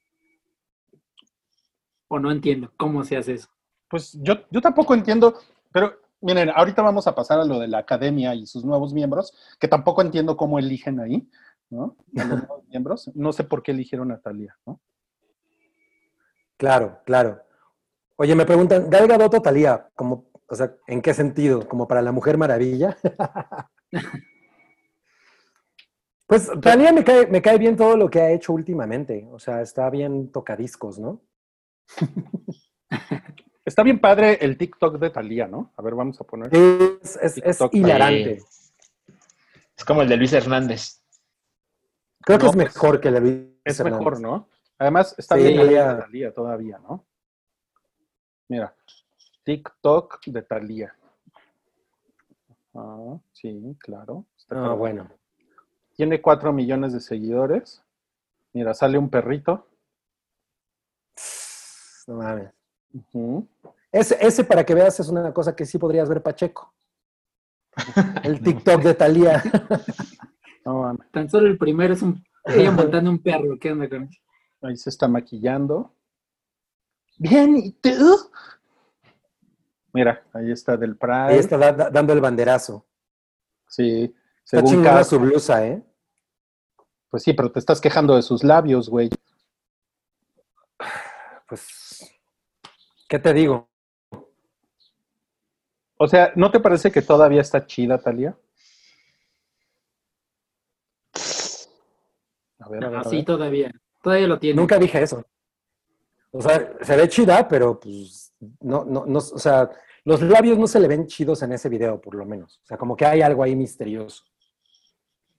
Díganme una cosa, ¿ustedes creen que Talía se droga en- en- cuando graba sus TikToks? ¿Está bajo el influjo de algo? Eh, Por lo yo menos creo que no. un poco. Por lo menos el menos 90%, que- sí. Pero menos que Un Paulina poquito. Rubio, sí. Ah, bueno. no, bueno, claro. No mames con tu, tu parámetro, Paulina Rubio. Paulina Rubio está cabrón. A lo mejor Sí, un poco menos que Rihanna, pero sí. Ok, Ok, están muy chingones de sus, de sus parámetros. Este, pues ahora sí vamos al no cállate de los nuevos miembros de la academia. Sí. Uy, uy, uy. Esto es- O sea, salen Toñita, eh, Yair. Yair, iba a decir Iker. Este, ¿Quién más salió en la academia? Pues miren, según IndieWire, eh, están, entre los nuevos miembros están Zendaya, Yalitza, Sí. Florence. Florence Pugh, Ajá. eh, los 800 güeyes que salieron en Parásito. Parasite. Sí. Ari Aster. Uy, no, y Salchi, sus pezones al máximo. Sí, eh, no mames, muy cabrón. Pues no sé, eh, o sea, a, a- a ver, me interesa saber su opinión. ¿Qué les parece a ustedes esto? Está chingón, ¿no? O sea, de Sí, entrada me creo, parece muy bien. Creo que están poniendo gente que es bastante relevante para la generación que ahorita está también, pues ya opinando y, y- y- y que puede que, que- que puede unirse al público que, al que le interese la academia, ¿no? De- porque creo que han perdido mucho público entre esa generación. Entonces, metiendo a esta gente, creo que lo hacen bien. Ajá, la, la intención, eh, o sea, agregaron 819 socios a la academia y, y la intención es que deje de ser por lo menos esa abrumadora mayoría eh, de hombres blancos los que seleccionan cuáles son las películas y viejos. O sea, Porque ¿es- se ¿eso lo dice tal cual la academia? Dice que lo que está buscando es una mejor diversidad. Porque, porque justo, o sea, con lo de Oscar So White de hace algunos años, se, se dio a conocer este dato de que la gran mayoría de los miembros de la academia son hombres blancos viejos. Ok. Y se les criticó mucho por esto. Entonces, pues han hecho algunos cambios a partir de 2015 y evidentemente que mencionen en esto en este año, pues tiene que ver con, de nuevo, como en el bloque 1, son los efectos del Black Lives Matter y, y tienen, que- o sea, buscan una mejor representación racial. Ahora, eh, bueno, ya sé que hay gente que igual se va a quejar de eso, ¿no? Yo no veo ningún problema. Lo que creo que es un poco más cuestionable es los miembros seleccionados, ¿no? O sea. ¿cuáles son las, las tablas como para que Zendaya esté ahí o para que... mm, ¿Quién más? ¿Quién más Ahí vas, es como ahí vas. cuestionable? Vas a decir Eh, Yalitza. Ana de Armas, o sea, Ujú. Ana, Ana de Ar- la lista. Incluso Yalitza también es como, o sea, bien, pero, o sea, como que Pero- son esas veces que dices, no, espérense, sí conozco a alguien de color, ¿no? y, y ves la del año pasado, ¿no? Y ya. Claro, claro, claro. Y bueno, yo creo que, que estuvo mal que no estuviera Sergio Goyri, ¿no? No, man. No, A ver, ya- porque ya no siempre está Sergio próximo año, ¿no? Sí, exacto, él viene el próximo año. Pero pues yo creo que Yalitza está poca madre porque Yalitza es una ciudadana del mundo, ¿no? O sea, y creo que ah, pues la gente la ubica perfecto y saben que es la actriz de Roma y tiene eso. O sea, es como una buena PR. O sea, ella va a ser Eh, PR, es toda PR. su vida ya, ¿no? Porque Ah, yo, vi, yo yo vi muchas quejas de, ah, cada vez que Yalitza es tendencia, no es porque va a salir en una película, sino porque está como en otro, pues en, en, En otro evento, en otro... en medio de ajá. otra situación de relaciones públicas. Exacto, eso es lo que Ajá. ella hace. O sea, yo no creo que, que el futuro de Yalitza sea ser actriz, ¿no? O sea, o nadie va a decir. O sea, es, no sabemos si va a salir en alguna película en el futuro o lo que sea, pero lo que ella representó, ¿no? Fue Pero ya- una cosa suficientemente importante. Pero ella, Sí. ¿qué ha dicho al respecto? De esto de la ¿Sabemos? academia, No, no, Mm. de su, de su futuro como actriz. Seguro ha Ah. dicho algo, ¿no? La verdad es que no, No. te mentiría si te, si te dijera que he leído algo al respecto. Sí, no, no, Exacto, o tampoco- justo, justo lo que dices, cuando yo escucho palabras o leo palabras de Yalitza, siempre tiene que ver con cosas de feminismo, con causas. de... Ajá, exacto. La verdad es que no he escuchado hablar de proyectos fílmicos. Ahora, yo no me... O sea, tampoco Ajá. esté mal, ¿eh? No. O sea, No, No, no, no. es una buena notación. O sea, simplemente, pero lo, lo que, lo que estás diciendo es cuál es, cuál es el parámetro. ¿Cuáles son los parámetros, no? Más bien. Exacto. Creo que todos tenemos esa duda, ¿no? O sea, ¿quién califica y quién no? sí, porque, si, o sea, porque si eres un crítico de cine tipo eh, equivalente a Roger Ebert, ¿no? Ya, ya está muerto Roger Ebert, te digo. Ya sé, ya sé, pero... Eh, Peter Travers. O sea, eres un güey que ha visto un chingo de cine y que sabe un chingo de cine y tienes un voto. Y el voto de Yalitza vale lo mismo que ese voto, ¿no? Seguramente. Seguramente, ¿no? Entonces ahí es cuando la parte del parámetro como que se vuelve un poco así como mi mamá ahorita blureada, ¿no? Que nos ha blureado. No, man. Oye, me pre- pregunta, perdón, pregunta Lorena Guzmán. Cabri, ¿por qué es ciudadana del mundo? Pues porque es una persona que, la, o sea, físicamente tú a ver la reconocen en cualquier parte y además es bienvenida donde sea, ¿no? O sea, Yalitza puede estar en Cannes, ¿no? O sea, Es embajadora de la ONU, ¿no? Algo Ese- así de la sí. UNICEF, creo.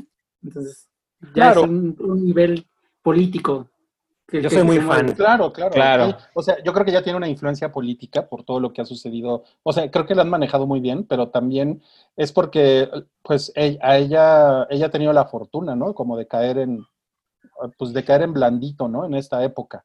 estuvo muy No, cabrón su pedo. Le tocó el momento indicado, ¿no? O sea, Totalmente. to- todo se conjuntó. Sí, claro. Hola, y bueno, tampoco olvidemos que pues ella Ah. lo hizo muy bien en Roma. O sea, Mira, entre Roma y Roma la verdad se asoma. Así bueno, como- lo digo. Así pero- como que muy bien. Lo que pasa es que es un papel diseñado para ella, o sea, es lo que yo decía, es como el papel de Bjork en Dance in the Dark fue diseñado para ella, ¿no? Y entonces está como perfectamente trazado para que sea esa persona. Eh, pero, por ejemplo, ¿por qué Florence Pugh? Pues porque obviamente es una actriz muy cabrona, ¿no? ¿Por qué Ana de Armas? Pues porque tiene una carita muy linda. es. Bueno, Ana de Armas es buena actriz. Ah, es buena actriz, definitivamente es buena actriz. Güey, Sí, también sabe- Zendaya. sabe- ¿Qué pedo con Zendaya? Sale drogada en, en su última serie en HBO todo el tiempo. ¿Qué clase O sea, de por ejemplo es ese para los niños? Yo, yo películas que ubique de Zendaya, que ya sé, pues, tengo el doble de su edad, ¿no? Sí, Pero pues yo ubico las de Spider-Man. Y la del circo. Ah, Ay, cierto. sí, The Great Showman, claro, sí, cierto. También está Robert Eggers, ahora es parte de la academia. Órale, Ari Aster y Robert Eggers, qué cabrón. Sí. Bueno, Para pero que no todo el mundo vete- vote por sus pinches Avengers, ¿no? es- está bien porque el cine También- turco ya tiene representación. También Claro. añadieron a Luis Estrada, el director, el mexicano. También entró él. Ok. Órale, Mira, muy bien. Joaquín Domínguez puso 20 pesos para las croquetas de Muga Muguita, los amo. Muchas gracias. Y Ah, Aleph, no sé si ya comentaron lo de Aleph, que, que también puso una, una sabrosa, sabrosa aportación para Ajá. que de menos compremos un peluche que no se mueva para la cam. Para la cama. Ah, No, enti- no entiendo a qué se refiere. A, a tu mamá, yo creo. Pues sí, mi mamá es como un peluche. Peluche cam. Está jugando con un cuchillo ahorita. ¿En serio? ¿No quieres ir a atender eso? Miren, a ver, Moisés dice, Yalitza no es experta en cine, pero no es como que la academia esté llena de puros expertos de cine. Aunque no sea un chingo, debe de saber más que muchos que ya están ahí. Eh, no sé, son, son más de 8000 miembros. No, no me atrevo a, a hacer un comentario así. Sí, sí, sí, exacto. Pues no sé, ¿eh? ¿por qué no pusieron al hype en la academia? Por Ahora, otra cosa es que recuerden, cuando fue la anterior ceremonia de los premios Oscar, recuerden que hubo, Ca- Cabri nos contó un artículo de, entrevistamos a estos miembros de la academia que votan por mejor película y no dijeron sus nombres, ¿no? Y nos confesaron lo que realmente sucede y dicen, mira, de las 10 películas, vi dos, ¿no? Y hay una que dije, no mames, no la voy a ver porque pinche chingadera, obvio no. O porque y la tiene que vi, subtítulos. ajá, exacto. Y la que vi, pues no la acabé, ¿no? Pero pues me gustó los 45 minutos que vi, entonces voté por esa. Entonces, es un Sí. desastre. Bueno, pero eso tampoco debe de ser representativo de todos, ¿no? No, Eh, pero, O sea, no también e- sé. ese artículo No, pero diseñado esperas- para balconear a alguien.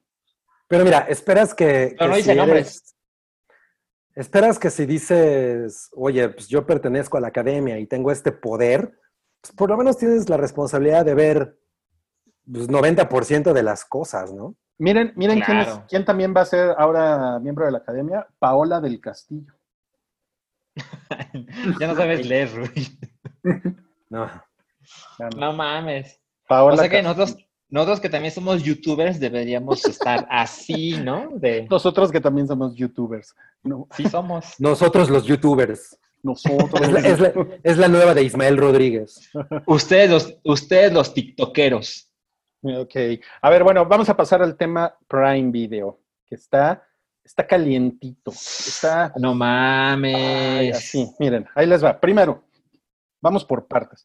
Primero, resulta que en Estados Unidos anunciaron que Prime Video va a tener Watch Parties o fiestas de reloj, ¿no? Eh, donde la gente se junta con otras personas a ver películas, ¿no? Cada quien es de su casa. Sí, pues, Cada quien en su casa. pues va a ser como cuando tú estabas con tu, ajá, con, con tu novia y le dabas clic, ¿no? Le daban los... Yo no estaba con mi novia haciendo eso. Ay, Cabri, ya se quedó trabado. Cabri ya se nos trabó. Bueno, pero Cabri sí hacía eso con, con su esposa. Sí, sí, claro, claro. Cabri está Ajá. hablando de su... Ya había páginas para que hacían eso, ¿no? Que te, que te sincronizaban con alguien más para ver películas. Sí. Así es, pero ahora es, es como una, un feature nativo. probé. A mí Ay, me- ¿Qué pasó, Cabri? ¿Ya regresaste? Sí, no, que nunca probé eh, como alguna página que te ayudara a hacer eso. Yo nada más poníamos la película y una, dos, tres. Sí. ¿Y, y estaban los dos con su cubita y sus doritos? A huevo. Su cubito. Su cubita y Vien- sus doritos. viendo, viendo Blackfish. Qué chingón. Qué depresión. Eh, a, mí, a mí lo que me parece interesante de esto es que siento que se madrugaron a Netflix con esto, porque Sí, como, como que Net- Netflix normalmente es quien tiene como la, como la, La batuta. Eh, de este tipo de cosas innovadoras. La verdad se vio cabrón Prime, ¿eh? Se vio cabrón. sí, Eh, es cierto. Ahora, ahora, lo que está sucediendo, eso es en Estados Unidos. Ajá. Como siempre, esos pendejos, Nada más. pinches gringos, como siempre, tienen cosas chingonas. ¿no? Y creo, que, y creo que nada más aguanta 100 personas, ¿no? Cada party. No mames, pero son un chingo. Sí, Bueno, sí, son no creo que nadie rebase eso. Güey, no mames, sí. Para jugar Gears of War no tienes ni un amigo, güey. Sí. Pero mira, si eso llega, deberíamos ver películas con la audiencia del hype. Eso estaría chingón, ¿eh? Sí. Yo hago comentarios muy soeces, entonces no les va a gustar. No, nunca lo hubiera imaginado de ti. Ya lo sé. Pero bueno, volviendo a México. Pa, para, para, Ok, ¿qué está sucediendo Ajá. con Prime Video en México? Suben los costos Ajá. de Prime. O sea, prácticamente nos enteramos al mismo tiempo que HBO y Prime, pues está subiendo los costos. Bueno, de HBO tenemos aquí los costos. De Prime. De Prime yo no tengo los números. Pero eran 50 No, pero- ¿no? Pero Prime no va a subir, lo que sube las- el, el pago del canal de HBO, no el Prime. sí. Exacto. Exacto. Tienes toda la razón. ¿Ya ven cómo No, estamos No, tercermundistas? no, te debemos la vida, Santiago. Qué bárbaro. Gracias, gracias, Santiago, gracias. A ver, Fíjense. vamos, vamos con los números. Sí, el, pre- el precio base de HBO, Go- eh, HBO Go, HBO, pasa de los 169 pesos a los 195 pesos, que es, es el aumento exacto del 16%. Así es, ¿No? así es. ¡Pum! ¿Y por qué tardaron tanto en decir esto?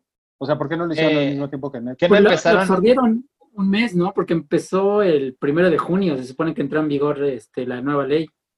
Entonces lo están absorbiendo un mes y Así es, ya así es. lo, lo pasan al público.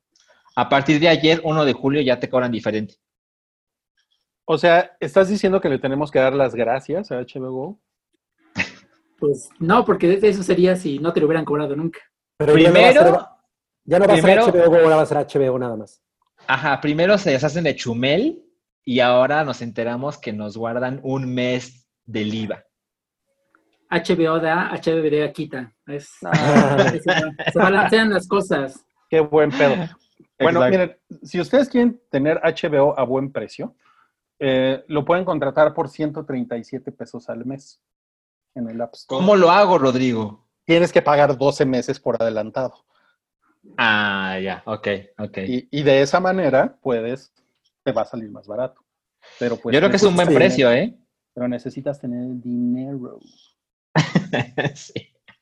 Ahora, vi, vi que cada vez hay más personas que tienen la estrategia de, a ver, voy a pagar un par de meses Netflix, cancelo, y luego pago dos meses de Prime Video, y luego cancelo, y luego así, claro, video, y todos esos, ¿no?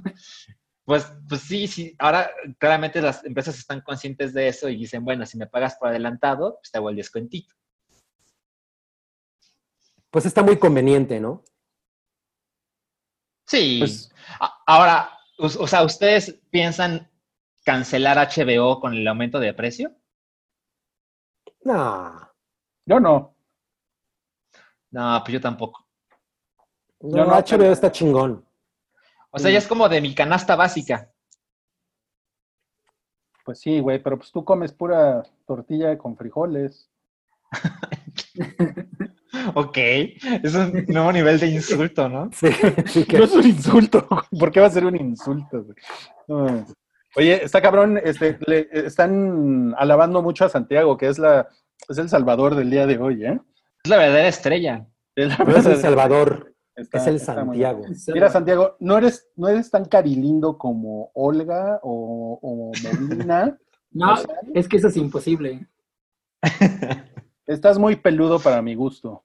Pero, mira, dice D que eh, pues pone una aportación para el salchiminuto, que no se pierda la tradición. A ver, salchiminuto. Ah, pero de lo que yo quiera, Sí, pues es, tu- es libre. puta, pues es que la verdad es que he dedicado mi tiempo libre a, a jugar The Last of Us parte 2, que ya hablaremos de eso más adelante. Pero lo que estoy haciendo religiosamente es ver una película de James Bond a la semana. Y ya llevo siete. Y no mames, verlas otra vez sí es como, ok, sí le tengo mucho cariño a esto, pero hay muchas películas que son bastante culeras. Ujú. O sea, ya vi todas las de Sean Connery otra vez. Y no mames, Thunderbolt sí fue de, no mames, ¿cuánto tiempo le falta a esto? Porque, porque no, no se ve para cuándo. No Pero, envejecieron pero bien. no envejecieron bien, exacto. ¿Ya- Pero ¿Ya llegaste a la del varón Samedi? no, eh, justo este sábado empiezo con Roger Moore Mm, ok. y estoy muy prendido porque la recuerdo con mucho cariño. No, sí está bien culera, güey. ¿Y cuál es tu buen clásico favorito? Mi Bond clásico favorito es Roger Moore. Sí. Sí. por es que es el que te tocó, ¿no? No, no, no. no. Ah, yo- claro, que- no. No, No, tú Tiene no. 59 En los años. 80 no habías nacido, claro. No. Este, yo siento que tu Bond favorito siempre es el primero que viste, ¿no? Puede ser, puede ser. O sea, en mi caso es Chris Brosnan, que evidentemente no, no estuvo chingón, pero lo recuerdo con mucho cariño, como mi Bond. Y del clásico, eh, es que es difícil. O sea, Sean Connery puso toda la esencia del personaje. Es, es imposible de vencer en ese sentido. Se le debe todo. Pero Roger Moore es muy divertido. Y creo que el mejor en la historia es Daniel Craig. Sí, está variado. Es que Roger. Moore es camp- campi, ¿no? O sea, las películas Sí, de Roger Moore eran como, como, lo- como el Batman del ¡Pau! ¡Pau! ¡Pau! Y tiene Es los villanos más ridículos. Es como Austin Powers, pero sin ser Austin Powers. Exacto, exacto. A mí me gusta mucho A View to a Kill. Además, Christopher Walken es un gran villano. Yo recuerdo poco de las de Timothy Dalton y estoy muy prendido de, volver a verlas, porque lo que recuerdo es como, como Daniel Craig, pero el mundo no estaba listo para ese Bond. Güey, Sobre yo todo lo- la segunda. Yo lo odié en los 80. A Timothy Dalton. ¿Y en los 90 no lo odiaste?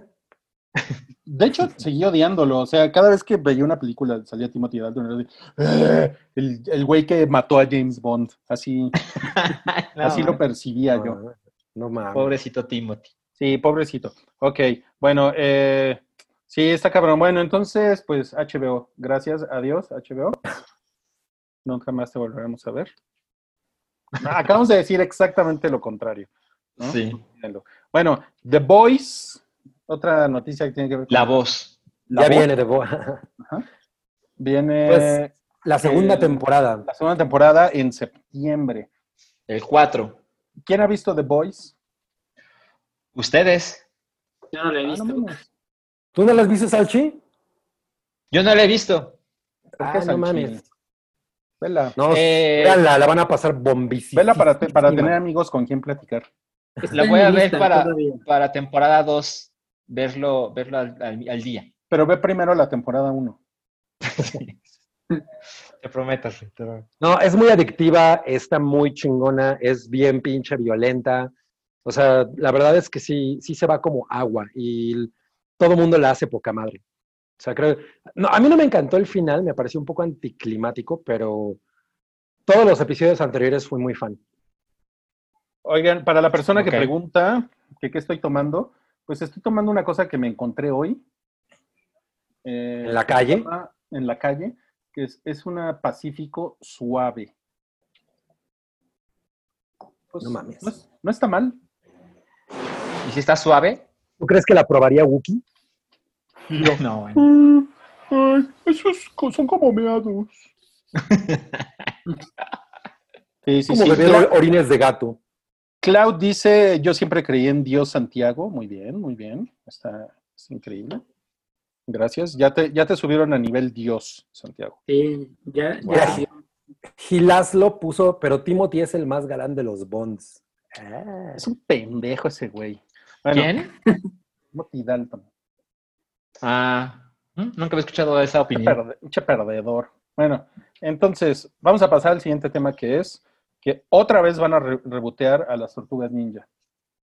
O sea, la, la rebotean con, con alegría y felicidad cada año, ¿no? Sí, digo, siempre hay niños naciendo, ¿no? Exacto. Y pues es un producto que no muere. O sea, está muy cabrón. No. Pero va a estar chido porque va a ser Seth Rogen, eso me interesa. A ver Sí. qué, qué día qué hace con las tortugas ninja. A, a mí no me molesta. O sea, yo- las tortugas ninjas son lo máximo. Lo único que me caga son las películas de Michael Bay. No mames, esas Claro. películas Las que son malas. Sí, son terribles. Pero todas las, o sea, muchas de las caricaturas han estado chingonas. Eh, incluso creo que la serie de CGI, un- bueno, no me acuerdo si hubo dos o... Hubo una que estaba muy buena. CGI, creo después otra animada. La de, Ajá. la- perdí, también hay muchas. o sea, lo que hizo Nickelodeon Sí, hay varias. estuvo chingón, ¿no? Las que eran como, como chiquitas, ¿no? Ajá. Las Eran- tortuguitas ninja. Ajá. Las tortuguitas ninjita. sí. Es que la verdad, o sea, aquí es donde nos falta Mario Flores, porque él sí las veía así, o las ve, pues, pero yo hace mucho que las, que, que no, no, no sigo realmente en qué están las tortugas ninja, pero me da gusto ver que, que pues, siguen y siguen y siguen. Que nun- nunca va a morir esa franquicia. Exacto. Es una idea porque- demasiado cool. Ajá, siempre están vigentes. Hubo una película CGI que pusieron en el cine que estaba increíble, estaba poca madre. O sea, yo esa sí la fui a ver y me la pasé increíble. Y pues, o sea, yo a mí la primera película, o sea, la primera que se hizo live action me parece maravillosa. Y, todo lo- y todas las reencarnaciones me, han gustado, excepto, excepto la de Michael Bay. Exacto. Ok. Bueno, Oye, sí. hubo una época en la que les decían ninja tortugas adolescentes mutantes. ¿En serio? Sí. De los 90. En, la, en la caricatura, sí. No, es que chingón. Ok. Bueno, siguiente nota. Apple, porque así nos puso Toby. Ujú. Apple se hace de los derechos de la nueva película de Will Smith.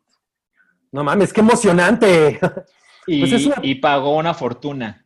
Pagaron 120 millones, ¿no? De dólares por ella. Se supone que realmente pagaron como 105. Ujú. Uy, Ruya es harto. No mames. ¿Qué pasó? Este, ajá.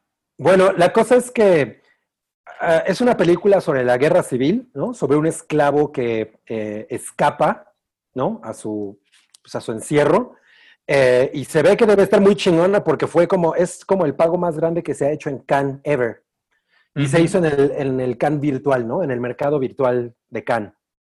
Yo Así cuando es. leí la nota creí que era una película así, ya sabes, como 12 años de, de esclavitud y todo eso, pero no, que es un thriller así de, de, este, de acción. Entonces, Y como que está basado, en una, basado en una historia real. O sea, de hecho está basado en una fotografía.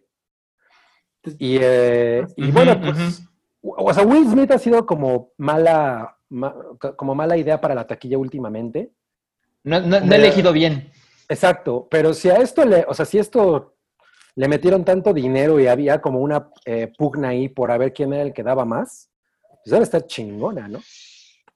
Pues mira, quién sabe. Apple tiene tanto dinero que seguramente es como, güey, necesito contenido y pues si, si puedo pagar el doble que el, que el competidor, pues lo pago, ¿no? Claro, claro. No, pues sí. Pues es- ya, ya la veremos. Yo no, yo no tengo Apple TV, pero ya la verán ustedes y me dirán, más bien. No mames. Oigan, eh, Jonathan pregunta que si ya me suscribí al canal de Brie Larson.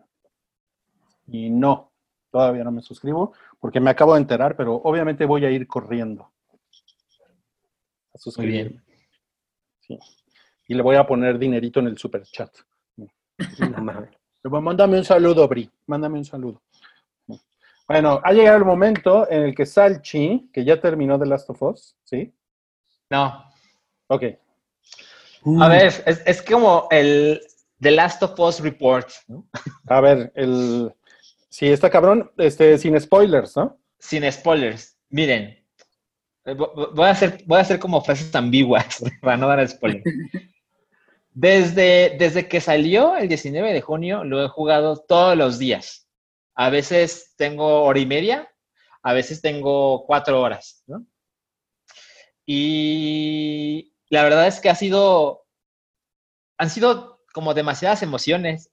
o sea, estoy como un poco emocionalmente cansado, cansado para bien. Definitivamente veo cómo algunas personas se pueden sentir defraudadas por la sencilla razón de que el juego no es lo que parecía, cosa con lo que yo no tengo re- realmente un problema, pero es de esos casos donde para mantener el secreto, te voy a mentir, Mm, eh, lo cual me recuerda a cuando salió Metal Gear Solid 2 para el PlayStation 2. eh, muy pronto te enterabas de que las cosas no eran como tú te imaginabas. Y, y fue muy polémico y hubo mucha gente que lo adoró y hubo gente que dijo, qué chingadera, esto no es, esto no es lo que yo quería, ¿no? Y pues esto vuelve a pasar de 19 años después. Em, puedo decir que no recuerdo haber jugado antes algo que tratara de... Puta, es un poco cursi, perdónenme, pero de verdad es que es un juego de amor, de odio y de todo lo que puedes perder cuando buscas la venganza. Muy y- visceral eso. Está, es, es muy cabrón, o sea, la semana pasada lo dije, es, no es, no es que sea aburrido, nunca es aburrido, pero no es un juego, o sea, no estoy divirtiéndome. Y, y las implicaciones morales de la historia son francamente algo que yo no había visto. O sea, no, no me atrevo a decir que no existía, pero es algo que yo nunca había tocado a esos niveles. Y, y la verdad es que tengo quejas con la historia, pero eso ya es como meterte demasiado en spoilers. Pero lo último que puedo decir es, llevo dos días pensando, ok, hoy lo acabo, ¿no? Porque pues ya llegué a tal punto en la historia, mi personaje está en tal lugar que, que pues puedo calcular que hoy lo acabo. Pues no pasó. Dos noches ya, ya van que no se acaba y siento que eso, a menos de que el final sea espectacular, que por favor que así sea, eh, siento que el ritmo del juego no es el mejor. Siento que, insisto, quizá cuando acabe cambiaré de opinión, ojalá, pero en este momento siento que los desarrolladores no supieron cuándo detenerse y cuándo dejar de contar cosas.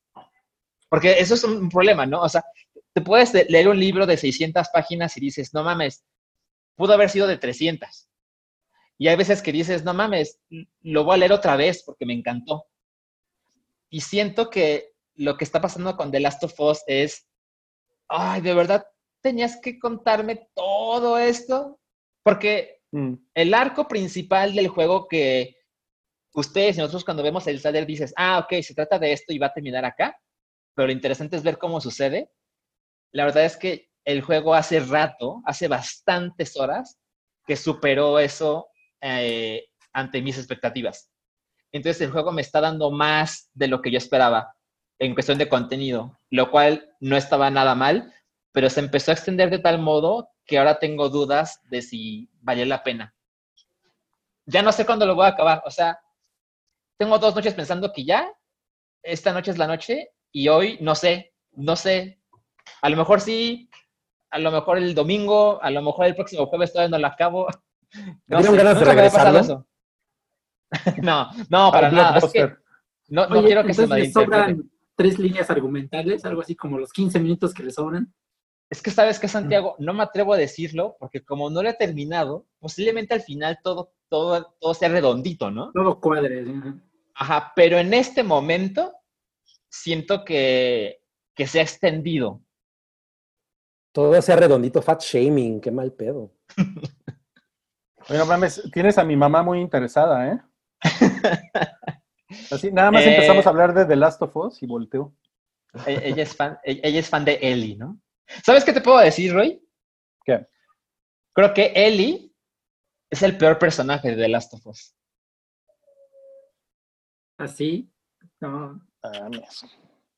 Es que Yo Y- y eso es- muy poquito, entonces no sé.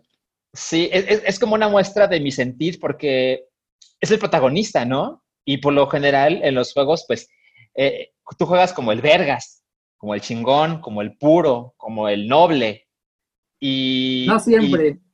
y- o sea, no siempre, pero, pero es, la, es la norma, ¿no? Eres Cuando juegas con Scorpion, cuando juegas con Scorpion, no. eres- Mortal Kombat no, no tiene esos valores morales, Carl. Este, no, o sea, siempre, siempre, no siempre, por lo general, eres el, la persona que tiene que mostrar valentía y acabar con el mal, ¿no? Salvar el reino. Eh, The Last of Us parte 2 no tiene eso. O sea, incluso el 1. El 1 el uno es muy, muy concreto en qué está bien y qué está mal, ¿no? El 2 lo lleva a niveles mucho más cabrones, que puedo entender que la gente diga, no me gustó. No, Yo estoy muy, yo estoy muy contento, solo siento que se les pasó la mano. Ojalá esté, esté equivocado y al final sea, no, todo tenía que contarse de este modo. Bueno, pues te, te recomiendo que escuches el podcast porque eh, están en una segunda parte del podcast ahorita, como en una segunda fase, en el cual ya están hablando del segundo juego. Ok, ok, me voy a sea, poner todo- el día. Los cuatro primeros episodios fueron del primer juego y ahorita ya Mm. creo que hoy salió el segundo episodio del, del segundo juego. Y a, y a lo mejor eso ya cuando lo acabes, porque creo que es recomendable escucharlo hasta que lo acabes. Y ya cuando lo acabes, Totalmente. a lo mejor te puede dar como algunas ahí, eh, como aclaraciones de por qué pasa lo que pasa. Sí, de hecho, pues así viendo Twitter me encuentro con links de... Ah, hay, me encuent- hay una opinión ahí controversial de The Last of Us Parte 2 y los estoy así bookmarkeando para leerlos después de terminarlo, porque sí, tengo muchas... O sea, es la clase de juegos que todo el día estoy pensando, ya quiero jugarlo otra vez. Tiene ese efecto, ¿no? Pero, pero, pero sí tengo mi- mis, mis problemas. Chale, qué cabrón. Pues miren, ya le dedicamos tiempo a hablar de ese videojuego. Ah, estos Un videojuego. Oye, no, Sal, si tira tu consola. no mames. No mames con tus soluciones. Ajá. Qué cabri. Ah, pues miren, vamos a pasar a un tema más suavecito. ¿Qué les parece? Porque ya los, los veo Suavecito, veo suavecito. muy estresados. Pero sigue el no cállate, ¿no? Ajá, por eso. No man. Vamos al No Cállate, Ray Fisher, que pues se... Es ese personaje memorable, ¿no? De ese personaje memorable Cyborg. de Justice, Le- de Justice League, pues dijo que Joss Whedon eh, trató de la verga, ¿no? Sí. Al, al elenco y al, y al crew de producción de Justice League. Abusivo, nada profesional. Grosero, poco profesional, asqueroso, nefasto, basura, ¿Qué pedo? come ¿Qué puso caca. todo eso? ¿Qué pedo? ¿Qué le pasa? Está entre Y- líneas. Y luego se retractó de un comentario que había hecho en una Comic Con, ¿no? En la que salía al lado de Jason Mamao. Sí. Donde hablaba bien de Joss Whedon Decía y que de un, repente un puso un tweet y dijo, oigan, me quiero arrepentir de esto. Pero la gente le empezó a tirar mierda, Pues como Pues seguro, ¿no? de que era muy poco profesional lo que estaba haciendo. ¿Pero por qué? Que, por, pues, que, que no se puede retractar de un comentario así. Mira, eh, justamente en este tweet es donde abajo la gente le tira mierda. Yo vi mucha gente quejándose que por qué no lo dijo en su momento, que por qué se esperó Ajá. hasta ahorita. Ya saben, todo lo normal. Sí, o sea, sí es como un problema, incluso lo podemos pensar en nuestras vidas, ¿no? O sea, es un problema cuando hablas bien de tus compañeros de trabajo y pasan unos años y dices, no mames, era un pendejo, o sea, solo dije eso para quedar bien. Pues no quedas, no quedas bien, ¿Y sabes qué? pero, dime. No, no, pero no quedas bien, pero ¿qué? Pero, pero pues es que también hay que entender que cuando estás presentando una película, pues esperas quedar como un equipo, todos estamos juntos en el proyecto. O Debe sea, estar en el contrato, cosas- ¿no? Ah, también, también son cosas que pasan Mm. por, por razones. No, y ¿Sabes? aparte no sabes a dónde va a llevar esa película. ¿Qué tal si hay una secuela y vuelve el mismo director? Claro. Es Ya no te contratan. agarrarte broncas para la, para la siguiente. O sea, Pero yo ¿sabes qué es lo que más me intriga? Que, Ajá. o sea, lo más cabrón es que eh, Jason Momoa trae una bata. Miren, yo no, no, no- yo no creo que estas cosas estén como en el contrato, pero sí está como, o sea, está como en el entendido de que pues, todo, todo mundo se hace bien hermano en las filmaciones, ¿no? Y yo creo que eso también habla mucho como de, pues que es, es mucha mamada también, ¿no? Es como cuando el elenco de Game of Thrones estaban todos llorando y despidiéndose. Y pues, pues, pues son seres humanos también, o sea, también los cabrones a lo mejor entre unos con otros se cagaban o se tiraban mierda, ¿no? O había alguien que fuera un pendejo o un mamón, ¿no? Pues eso, eso no lo sabes, pero no lo, o sea, a la, No lo transmiten. No, a la industria del entretenimiento no, no le gusta eso, porque hay como una glorificación de, de no, güey, no mames, o sea, yo encontré a mi otra familia en esta filmación, estuvimos ocho semanas en el desierto y fue como... güey, Bueno, no, yo, yo creo que eso no es tan necesariamente a huevo, ¿no? O sea, hay muchas, hay muchos casos en los que es legendario que, los, que el cast se llevó muy mal. Pero ¿no? creo que lo otro es más, es más común, se ha vuelto más como, como el momento de la foto de Instagram, como John Boyega y Daisy Ridley y el otro pendejo, así, ¿no? En la foto. El otro pendejo. ¿Quién es el otro pendejo? Oscar Isaac. ¿Chewbacca? El que ya se murió, Peter Mayhew. Así. No, en su foto de Instagram, porque es así como de, ay, todos felices, güey, ¿no? O sea, Yo creo que ellos tres sí se llevaron bien. Mm, Se ven Yo como también, buenas pero nunca lo sabremos. Exacto. pues nunca lo sabremos, porque a lo mejor, mira, a lo mejor les pasa lo que le pasó a este señor Ray Fisher. es como a es mí que güey. me cagas tú, Rodrigo. Bueno, eso sí lo vemos todos los días. En, en pantalla parece que nos llevamos bien, pero me cagas. Bueno, mames, no es cierto que parece que nos llevamos bien, güey. Es todo lo contrario. Ajá, la verdad es que se llevan mejor de lo que uno pudiera pensar. Ahora, lo que tú dices de Jason Mamao, Jason Mamao se ve muy incómodo cuando este güey dice. dice Es que está en bata. No, Es todo lo contrario. ¿no? no es, no, es, no es por la bata, güey. Pues cuando estás en bata estás cómodo, al revés, güey. Sí, ¿qué está en público en bata? bata. Mira, mira, a ver, ahí te va otra vez. Ve la expresión de Jason Mamao. Ah, sí, no, pues sí se ve así como. Como de, ah, como- sí, a huevo. No digas nada, no digas nada. Ajá. Sí, no mames, o sea, sí pone una cara de, de cinicote el güey, ¿no? Como de, ajá. Pero yo creo que a Jason Momoa sí le ponen su madre a Joss Whedon, ¿no? Ah, fácil. Ah, yo creo que también Ray Fisher. Mira, a lo mejor nada más está mamado, pero no es bueno para los cates. Luego, luego pasa eso. A lo güey. mejor. Luego los, los flaquitos, así correosos. ¡No, puta madre, güey! ¿No? Y putean a Oye, O sea, pero Diego Luna marenos a Jason Mamao. ¿no? los chicuarotes. yo, yo sí le creo un poco a este tipo porque no es la primera vez que Joss Whedon se ve como involucrado en cosas así. Ya antes lo acusaron de haber despedido a una actriz este, porque estaba embarazada. Que ¡Ay, güey! Su ex esposa lo acusó de que se hace el feminista para que ocultara sus infidelidades. Y también había una, hay una, como un mito de, de- en Justice League. ¿Ven, ven que hay una escena donde se tropieza Flash y cae encima de Wonder Woman? Que supuestamente esa escena es de Whedon y Gal Gadot no quería filmarla por lo mismo de que Oh. se le hacía algo sexista.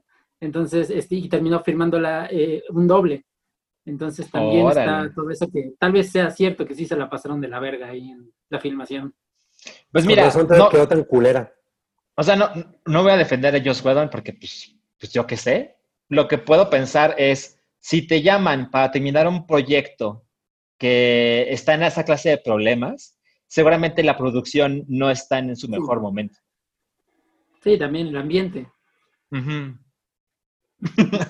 con Patricio. Qué chingón.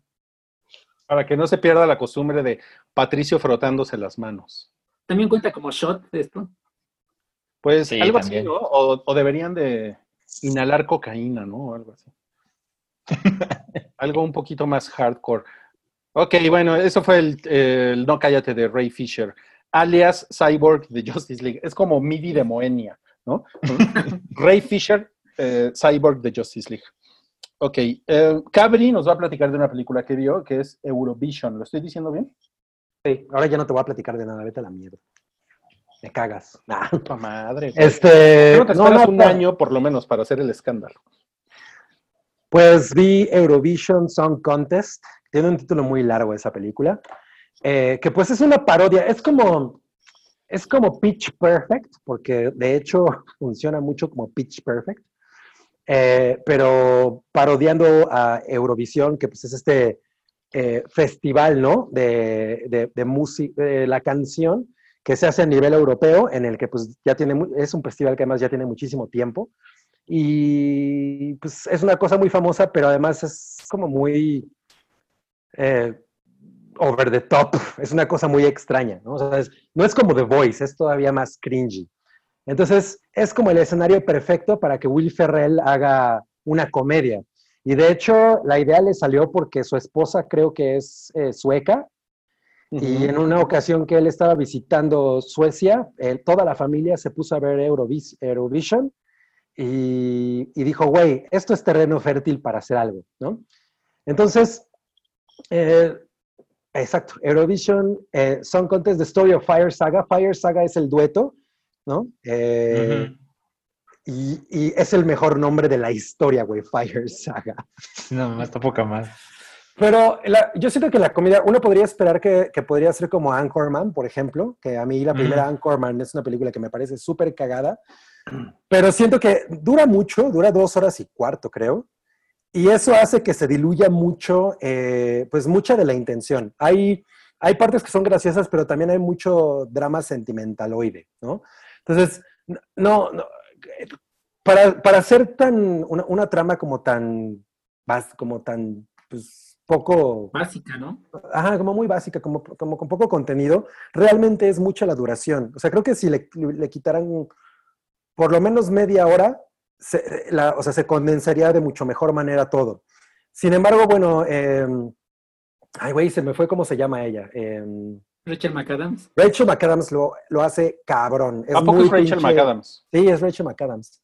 Lo hace adorable. O sea, la neta es que está muy cabrón lo adorable que está ella en esa película. Will Ferrell, yo siento que no está tan chingón como pudo haber estado, que a mí el güey me cae increíble y, y- y, pues casi siempre le, le atina ¿no? al, al humor. Pero, pero la verdad es que es, es bastante disfrutable. O sea, si, si, la, si la ves por lo que es, que es como una manera de llenar dos horas y cuarto, ¿no? Como feel good, cumple. Ok. Muy bien. ¿Te gusta el fondo que te puse? Me encanta. ¿Qué haces? Me encanta el fondo que me pusiste. Oye, tengo una pregunta para ti. ¿Las personas, la esposa sueca de Will Ferrell, usa suecos? Seguramente. Es muy probable. Oye, pero una cosa, eh, Rachel McAdams no canta sus canciones. bueno, na- nada más hay ok. una parte, nada más hay una parte en la que sale con un piano, en la que sí canta porque está ensayando, pero todo Mm. lo demás lo hace una mujer que estuvo en, en una, como en una, cos- como, como en el Eurovisión para jóvenes, ¿no? Como para starlets. La Academia Ok. Kids. ¿Eh? Lo canta Oye. Toñita. Oye, es muy bonita Rachel McAdams, ¿no? Sí, Sí, y además sí es, muy es. adorable.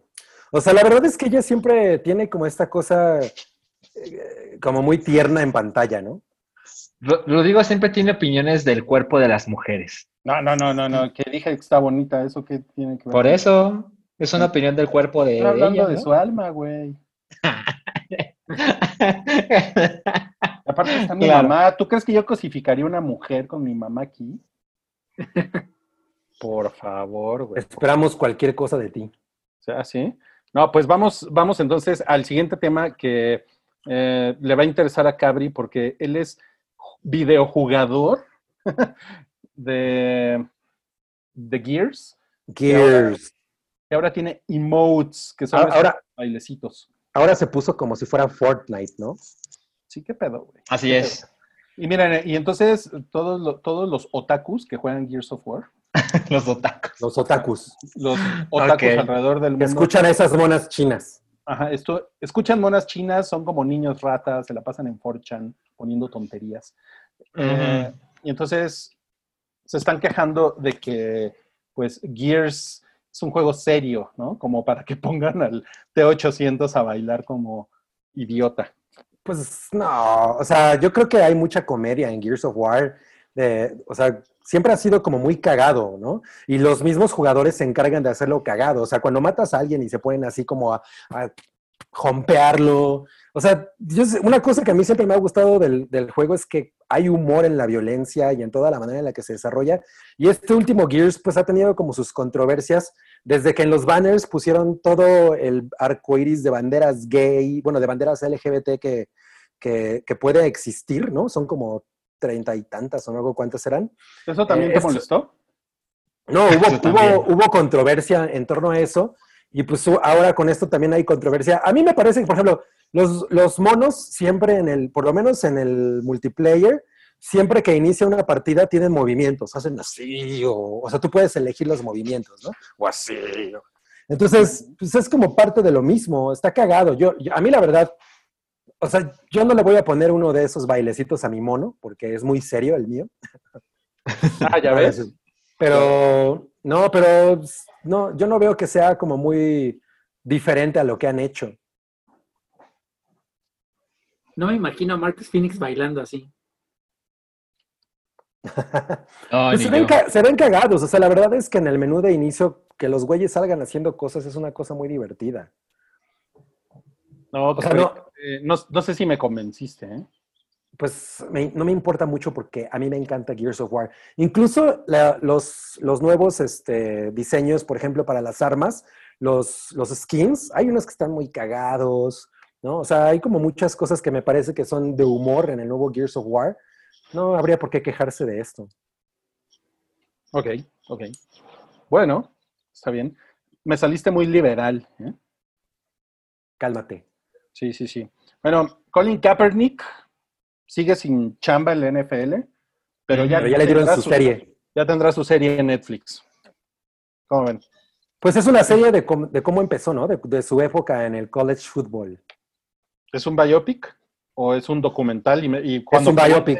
¿Quién la va a Ah, hacer? sí es. Me van a regañar. Este, este sí es, es una miniserie que es un biopic. Creo que va a tener como seis o siete episodios.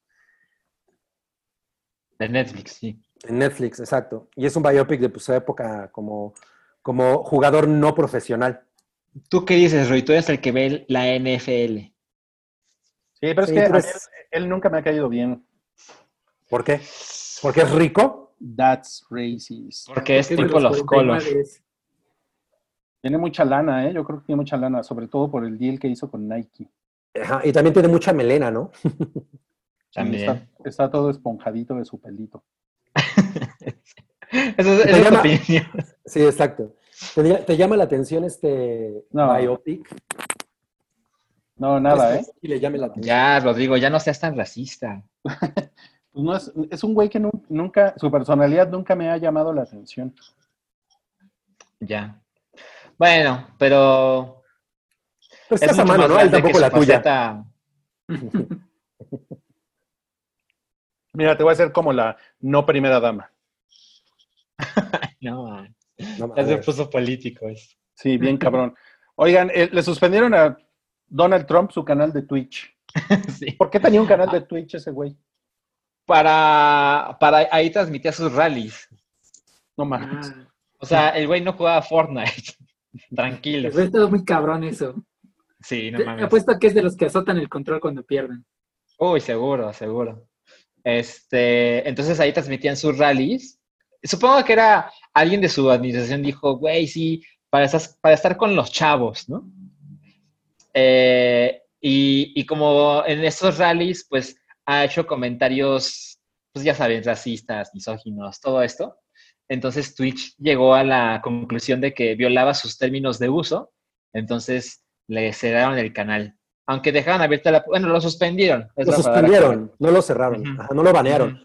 O sea, ahí no se sabe cuándo lo vuelvan a abrir, pero pues por lo menos ya le tiraron el teatrito, ¿no? Porque justamente tenía estos videos en los que había dicho cosas sobre los latinos, ¿no? Sobre los bad hombres. Entonces, pues, bad hombres. Y entonces Twitch ahorita no está como para que le anden, le anden haciendo a la mamada. Y bueno, no podemos olvidar que Twitch le pertenece a Amazon y Amazon le pertenece a Jeff Bezos y Jeff Bezos detesta a Donald Trump y Ujú. viceversa. Se turbocagan, ¿no? Oye, Sí. pero mira, Pato con cubrebocas nos dice que Trump es de esos que apaga la consola cuando va perdiendo, como Rui. ¿Cómo saben eso? No mames. Por tus pinches mamadas en los podcasts, güey. O sea, No. Rodrigo hizo esa, baja- esa bajeza. Esa bajeza, así, aventar el control y apagar la consola. Puta, turbo, sí. Pero yo no, pero yo no, pero yo no me enojé porque iba perdiendo. Entonces, Por ¿por qué apagas la sí. consola? Porque Porque iba ibas ganando. Iba el peor ganador del mundo. Güey, ni siquiera estaba yo jugando, nada más llegué a chingar. no mames. uy, ojalá Ah, hubiera video de ese esa- berrinche. ¿Eres esa persona que ve otros pasando la bomba? Totalmente, totalmente. Así, sí. Es, es que me acuerdo perfecto. El güey así con la, con la espada así de, de Halo, se va al precipicio.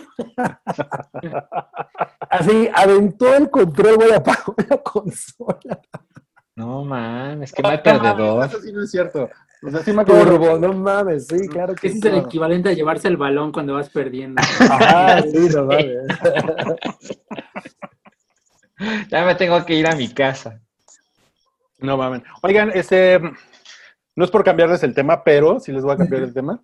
Eh, queríamos hablar del Festival Internacional de Cine de Horror Macabro 2020, pero pues no veo el programa. No, es que la programación la van a ir revelando poco a poco, pero lo que Ajá. sí se sabe es que va a ser una cosa pues, virtual a través de Filmin.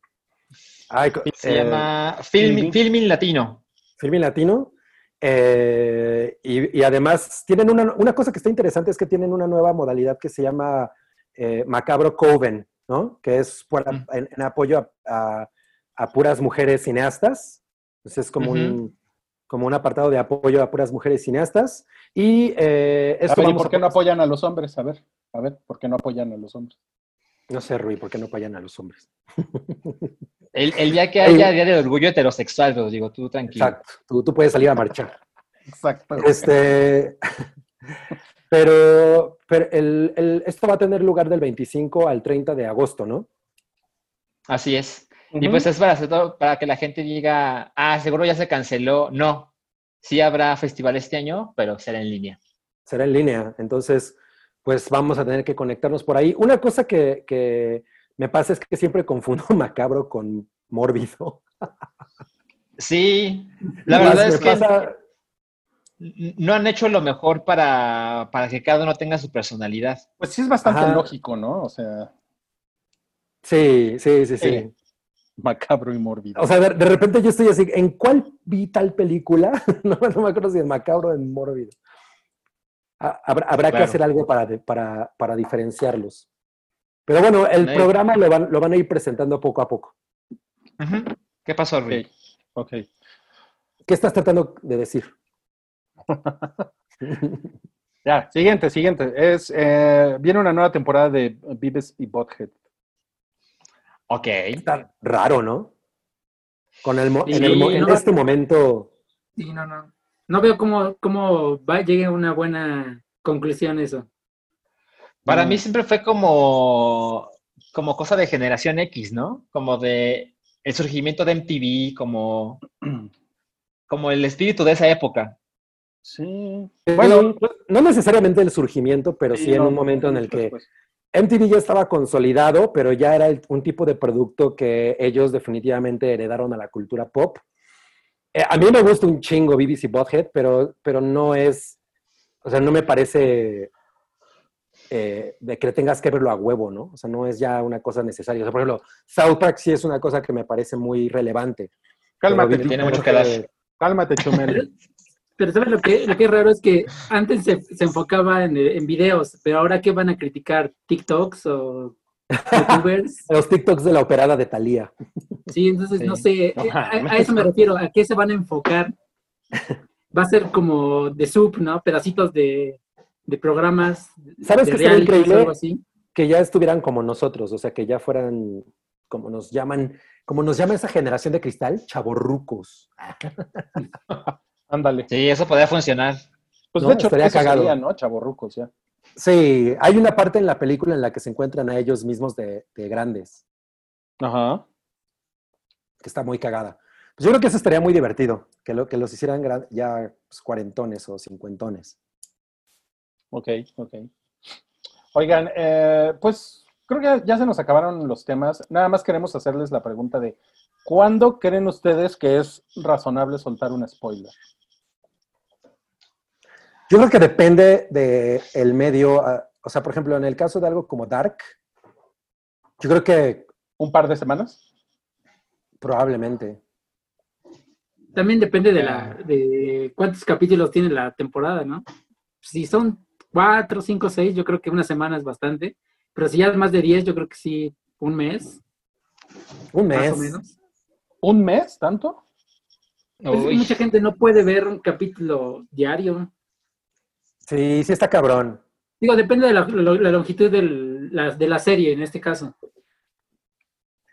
Mira, aquí Daniel Rodríguez nos dice que un mes. Yo creo que un mes ya es una cosa safe, porque efectivamente, o sea, hay mucha gente que de plano no puede eh, seguir las cosas de la manera en la que nosotros lo hacemos, ¿no? Pues Y- mira, hay, hay- hay un artículo aquí de The Guardian que dice el güey que tres días para una película le parece razonable. No mames. Se- No. Se estrena el viernes y el lunes ya. Free for Depende de all. la película. Es que, por ejemplo, una película como Avengers, pues la verdad es que un, eh, un chingo de gente, prácticamente el 40% de la gente la fue a ver en la primera semana. O sea, tiene su taquilla muy cabrón al principio, entonces, Sí. pues creo que es medio razonable, por lo menos una semana. Tres días sí me parece una mamada, ¿no? Así, llegar el lunes Sí. a la oficina y, no mames, se murió el Iron Man, ¿no? Sí. Yo creo que una semana en esos casos es razonable. Pero, por ejemplo, mira, yo, yo tengo jugando The Last of Us parte 2 así sin parar desde el 19 de junio Y pues ya sé, yo soy una persona que se lo va dosificando bastante. Pero pues si alguien me dice que en tres días ya se siente libre de contar el final, pues no me parece. Además es un juego de, yo llevo 30 horas. Sí. No, es, es Claro. el formato. Mira, por ejemplo, aquí John Jr. dice, si a alguien le interesa una serie, se la, la va a ver en menos de dos semanas de su, a menos de dos semanas de su estreno. O sea, yo sí, yo sí estoy de acuerdo, pero también he conocido gente que muere por ver algo, pero el, no trabajo, puede. no se lo- ajá, el trabajo no se los permite, los Ah, hijos. porque si, porque si la ves te corren, ¿no? Ajá, Como Wookie, que si ve cosas de Amazon lo corren. Sí, no mames. Uy, me corrieron, amigos. por ver The Voice. Por ver la voz. Yo conozco a alguien que dice que para los spoilers de películas se pueden dar hasta que sale la película de cartelera. Yo digo que eso ya es demasiado tiempo. No mames, tres meses. No, no, eso es. Acuérdate que Titanic fueron como seis. Sí, yo también. Eso es, Sí, exacto. No mames. exacto. Nadie Oye, pero al final yo sí- Leo. Yo sí creo que en una serie justo es más, debe ser más tiempo, por lo menos un mes. Pero entiendo que, la, que las cosas no funcionan de esa manera. Y- Mira, yo, y- ajá, yo por lo menos cuando en películas, como que la primera semana sí pregunto antes de decir cosas, así de, oye, ¿podemos hablar de esto? Y si hay alguien que no la ha visto, pues, pues me espero hasta que esta persona no esté o buscamos ahí el modo. Pero siento que a las dos semanas ya es como, ah, ya, ¿no? Ya, ya no tengo que andar avisando que voy a decir que Iron Man se murió. No, sí. Pero, por ejemplo, yo el otro día quería soltar un chiste de Dark relacionado con Walter Mercado. Eh, y tuve que preguntar, porque eso fue en, en WhatsApp, en un grupo de WhatsApp, y sí tuve que preguntar, ¿ya están viendo Dark? O por lo menos están al, están al día. Y no, que no, que nos quedamos en la 2, ah, entonces no les puedo hacer el chiste. Ya, eres una persona muy decente. Qué decente, qué decente eres. Te, te felicito. ¿Ves? ¿Ves? Y muchas gracias a Alicia Santiesteban, que también cooperó ahí en el super chat. Y dice, ya dejen tiempo completo a Zanca El Salvador. Díganle que si nos enseña sus funcos porfis. Saludos desde los United. A ver, tengo tiene que hacer, tiene que ¿Cuál- hacer un es? funco a la semana, Zanca. ¿Cuál es su Funko favorito de los que están ahí? Eh, eh, Beatrix Kido. Muy bonito. Y este ya no se puede conseguir. A ver, acércalo más, Santiago. A ver. Se cayó. Oh, man. Ya se rebaló. No, Se, se le abolló la mollera. Ah, no mames, yo le, yo le regalé ese a una chica. Ándale. sí, ese es mi favorito. Ok, no, pues qué chingón. Gracias, Alicia. Y gracias a todos los, los hyperitas que nos acompañaron el día de hoy. No, no hubo chicas, la única chica fue mi mamá. Ven a despedirte. Ven, ven, ven a decir adiós.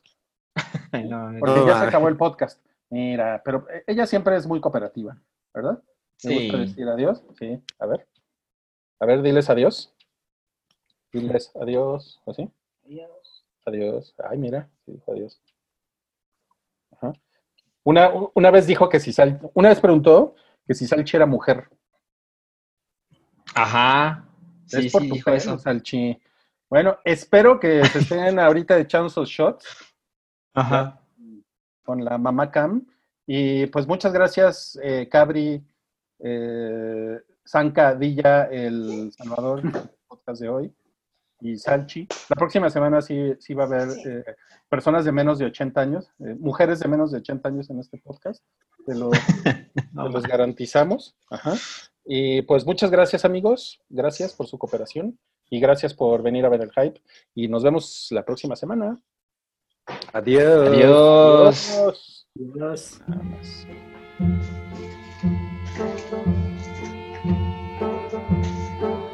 Hasta se fue mi mamá. Tu apoyo es necesario y muy agradecido. Aceptamos donativos para seguir produciendo nuestro blog y podcast desde patreon.com diagonal el hype.